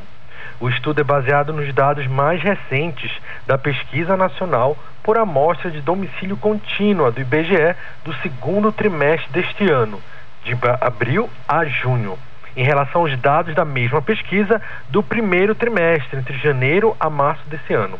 Os dados analisados pelo Diese Pará mostraram que, em relação ao total de trabalhadores ocupados no Pará, houve um crescimento na ocupação de 28% em relação ao primeiro trimestre do ano. Um total de 92 mil pessoas estão trabalhando Isso é boa notícia do nosso estado. Na outra ponta, segundo estudo, caiu o número de pessoas desocupadas, desempregadas, no comparativo entre os dois últimos trimestres deste ano. Os números mostram que no segundo trimestre deste ano, o número de desocupados no Pará alcançou 515 mil pessoas, contra as 518 mil apontadas no primeiro trimestre de 2021. Estes números representam uma queda de 0,6, uma redução de 3 mil pessoas no quantitativo total de desempregados. Boa notícia para o nosso estado. Eu sou Yuri Siqueira, direto da redação do Rádio Jornalismo, para o comando do Isidoro Calixto, Conexão Cultura. Obrigado, querido Yuri Siqueira, mais uma vez falando direto da redação com boa notícia pra gente. Agora, é, a notícia com a Daiane não é das melhores. Nós começamos aqui, a Daiane trouxe pra gente a informação da prisão de um policial militar acusado de assassinar a companheira, que também é policial militar, era policial militar, é, graduada, inclusive, era cabo da PM. E agora tem uma situação de feminicídio em Anandeu, Daiane. É, como tem ocorrido casos de feminicídio, não é? A gente, hum. apesar é, de se fazer campanhas e alertas para as mulheres, para tentarem se livrar ao menor sinal de um relacionamento abusivo, porque a gente sabe que as consequências são trágicas. Mas hoje, Jordana Natália Salles, de 20 anos, foi assassinada brutalmente em uma feira localizada na Cidade Nova, em Ananindeu. Ela foi morta a facadas pelo ex-namorado, identificado como Luciano Luciano Magno Quadros. Segundo testemunhas, Calixto, o ex-namorado não aceitava o término do relacionamento. O ex-namorado havia marcado um encontro com ela próximo à sua casa, mas ao chegar no local, Jordana foi atacada a facadas por ele. Luciano Magno chegou a ser ferido, mas fugiu do local, abandonando o corpo de Jordana, que ficou jogado lá no quintal. Horas depois, o acusado foi detido pelo 6 Batalhão da Polícia Militar. Ele, primeiramente, foi encaminhado para uma unidade de pronto atendimento atendimento lá da Cidade Nova, a UPA, para receber atendimento médico e depois foi levado para a seccional urbana lá da Cidade Nova. Em uma rede social, viu, Calixto, o pai da Giovana desabafou, falou para as meninas que ficam, saem de qualquer tipo de relacionamento abusivo, porque a pessoa nunca vai mudar. Ouçam seus pais e seus amigos, finalizou o pai. Segundo dados da Secretaria de Estado de Segurança Pública, de janeiro a junho deste ano, os casos de violência doméstica contra a mulher subiram 12% em relação ao mesmo período do ano passado. Essa jovem era modelo e fez vários trabalhos aqui na capital. Daiane, eu acho que vale é, essa palavra do pai, né? Ou seja, tem um mínimo de, de indícios né, ou início de agressão, seja verbal. Exatamente. Aquele, né, eu acho que tem Qualquer que acabar. Qualquer né, início de sinal de desrespeito, é, você pode ter certeza que esse relacionamento ele não vai avançar e pode ser muito a prejudicial a você. Vai piorar, né? Vai. Porque, é, na verdade, a gente enxerga isso todo dia. Não tem um caso que a gente diga, olha, começou, aí tivemos um problema, mas aí me melhorou, hoje vivemos em paz. Não, é o contrário. Exatamente. É só piora. E é o momento de pedir ajuda também, né? É, ajuda. Quando você não consegue sair sozinha. É isso aí, não tenha vergonha, não tenha vergonha. Se o problema for dinheiro, fale com o pai, fale com a mãe. Olha, dá um jeito, mas é, é, é, é não pode se submeter a um negócio desse. A, a imagem chegou para mim aqui, Daiane, agora. Uma pessoa conhecida lá da área mandou a fotografia, as, as, fotos. Meu Deus do céu, é uma, é uma cena terrível. Eu não sei como é que um ser humano tem coragem de fazer isso com outra pessoa, especialmente com uma mulher sabe? Como se fosse um, animal, assim, um, irracional, não, não, merece, mas se faz isso, não é um ser humano. Eu, eu fico impressionado com isso. Meu Deus do céu, que coisa. Lamentável terminar o Conexão Cultura desta quarta-feira com essa informação, mas a vida é assim, não tem jeito. Dá para falar com o Marcelo ainda, né? Marcelo, me conte as últimas do trânsito nesse momento. O trânsito na cidade. Perfeito, Calixto. Na Avenida Magalhães Barata, com travessa Castelo Branco, o trânsito vai fluindo tranquilamente. A gente também destaca aqui na Avenida João Paulo II, com travessa Mauriti, trânsito também moderado, com velocidade média entre 25 a 30 km por hora. Calixto, agora há pouco a gente falou sobre um acidente na BR-316, né?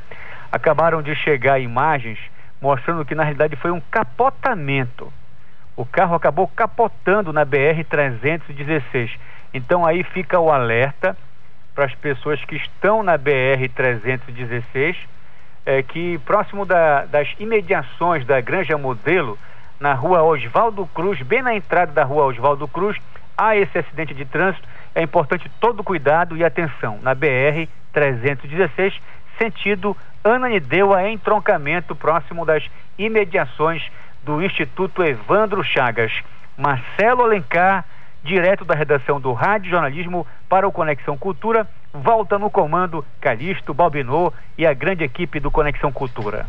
Muito obrigado, Marcelo Alencar, pelas informações. Última participação aqui atualizando o trânsito na capital, porque são 10 em ponto. E o Conexão Cultura desta quarta vai ficando por aqui. Hoje é dia 1 de setembro, começa a Semana da Pátria. Pode hastear a sua bandeira e cantar o hino nacional. E você pode ouvir novamente o programa pelo Castbox. Acesse a nossa página hum, da Cultura e confira o que você achar conveniente e interessante para você.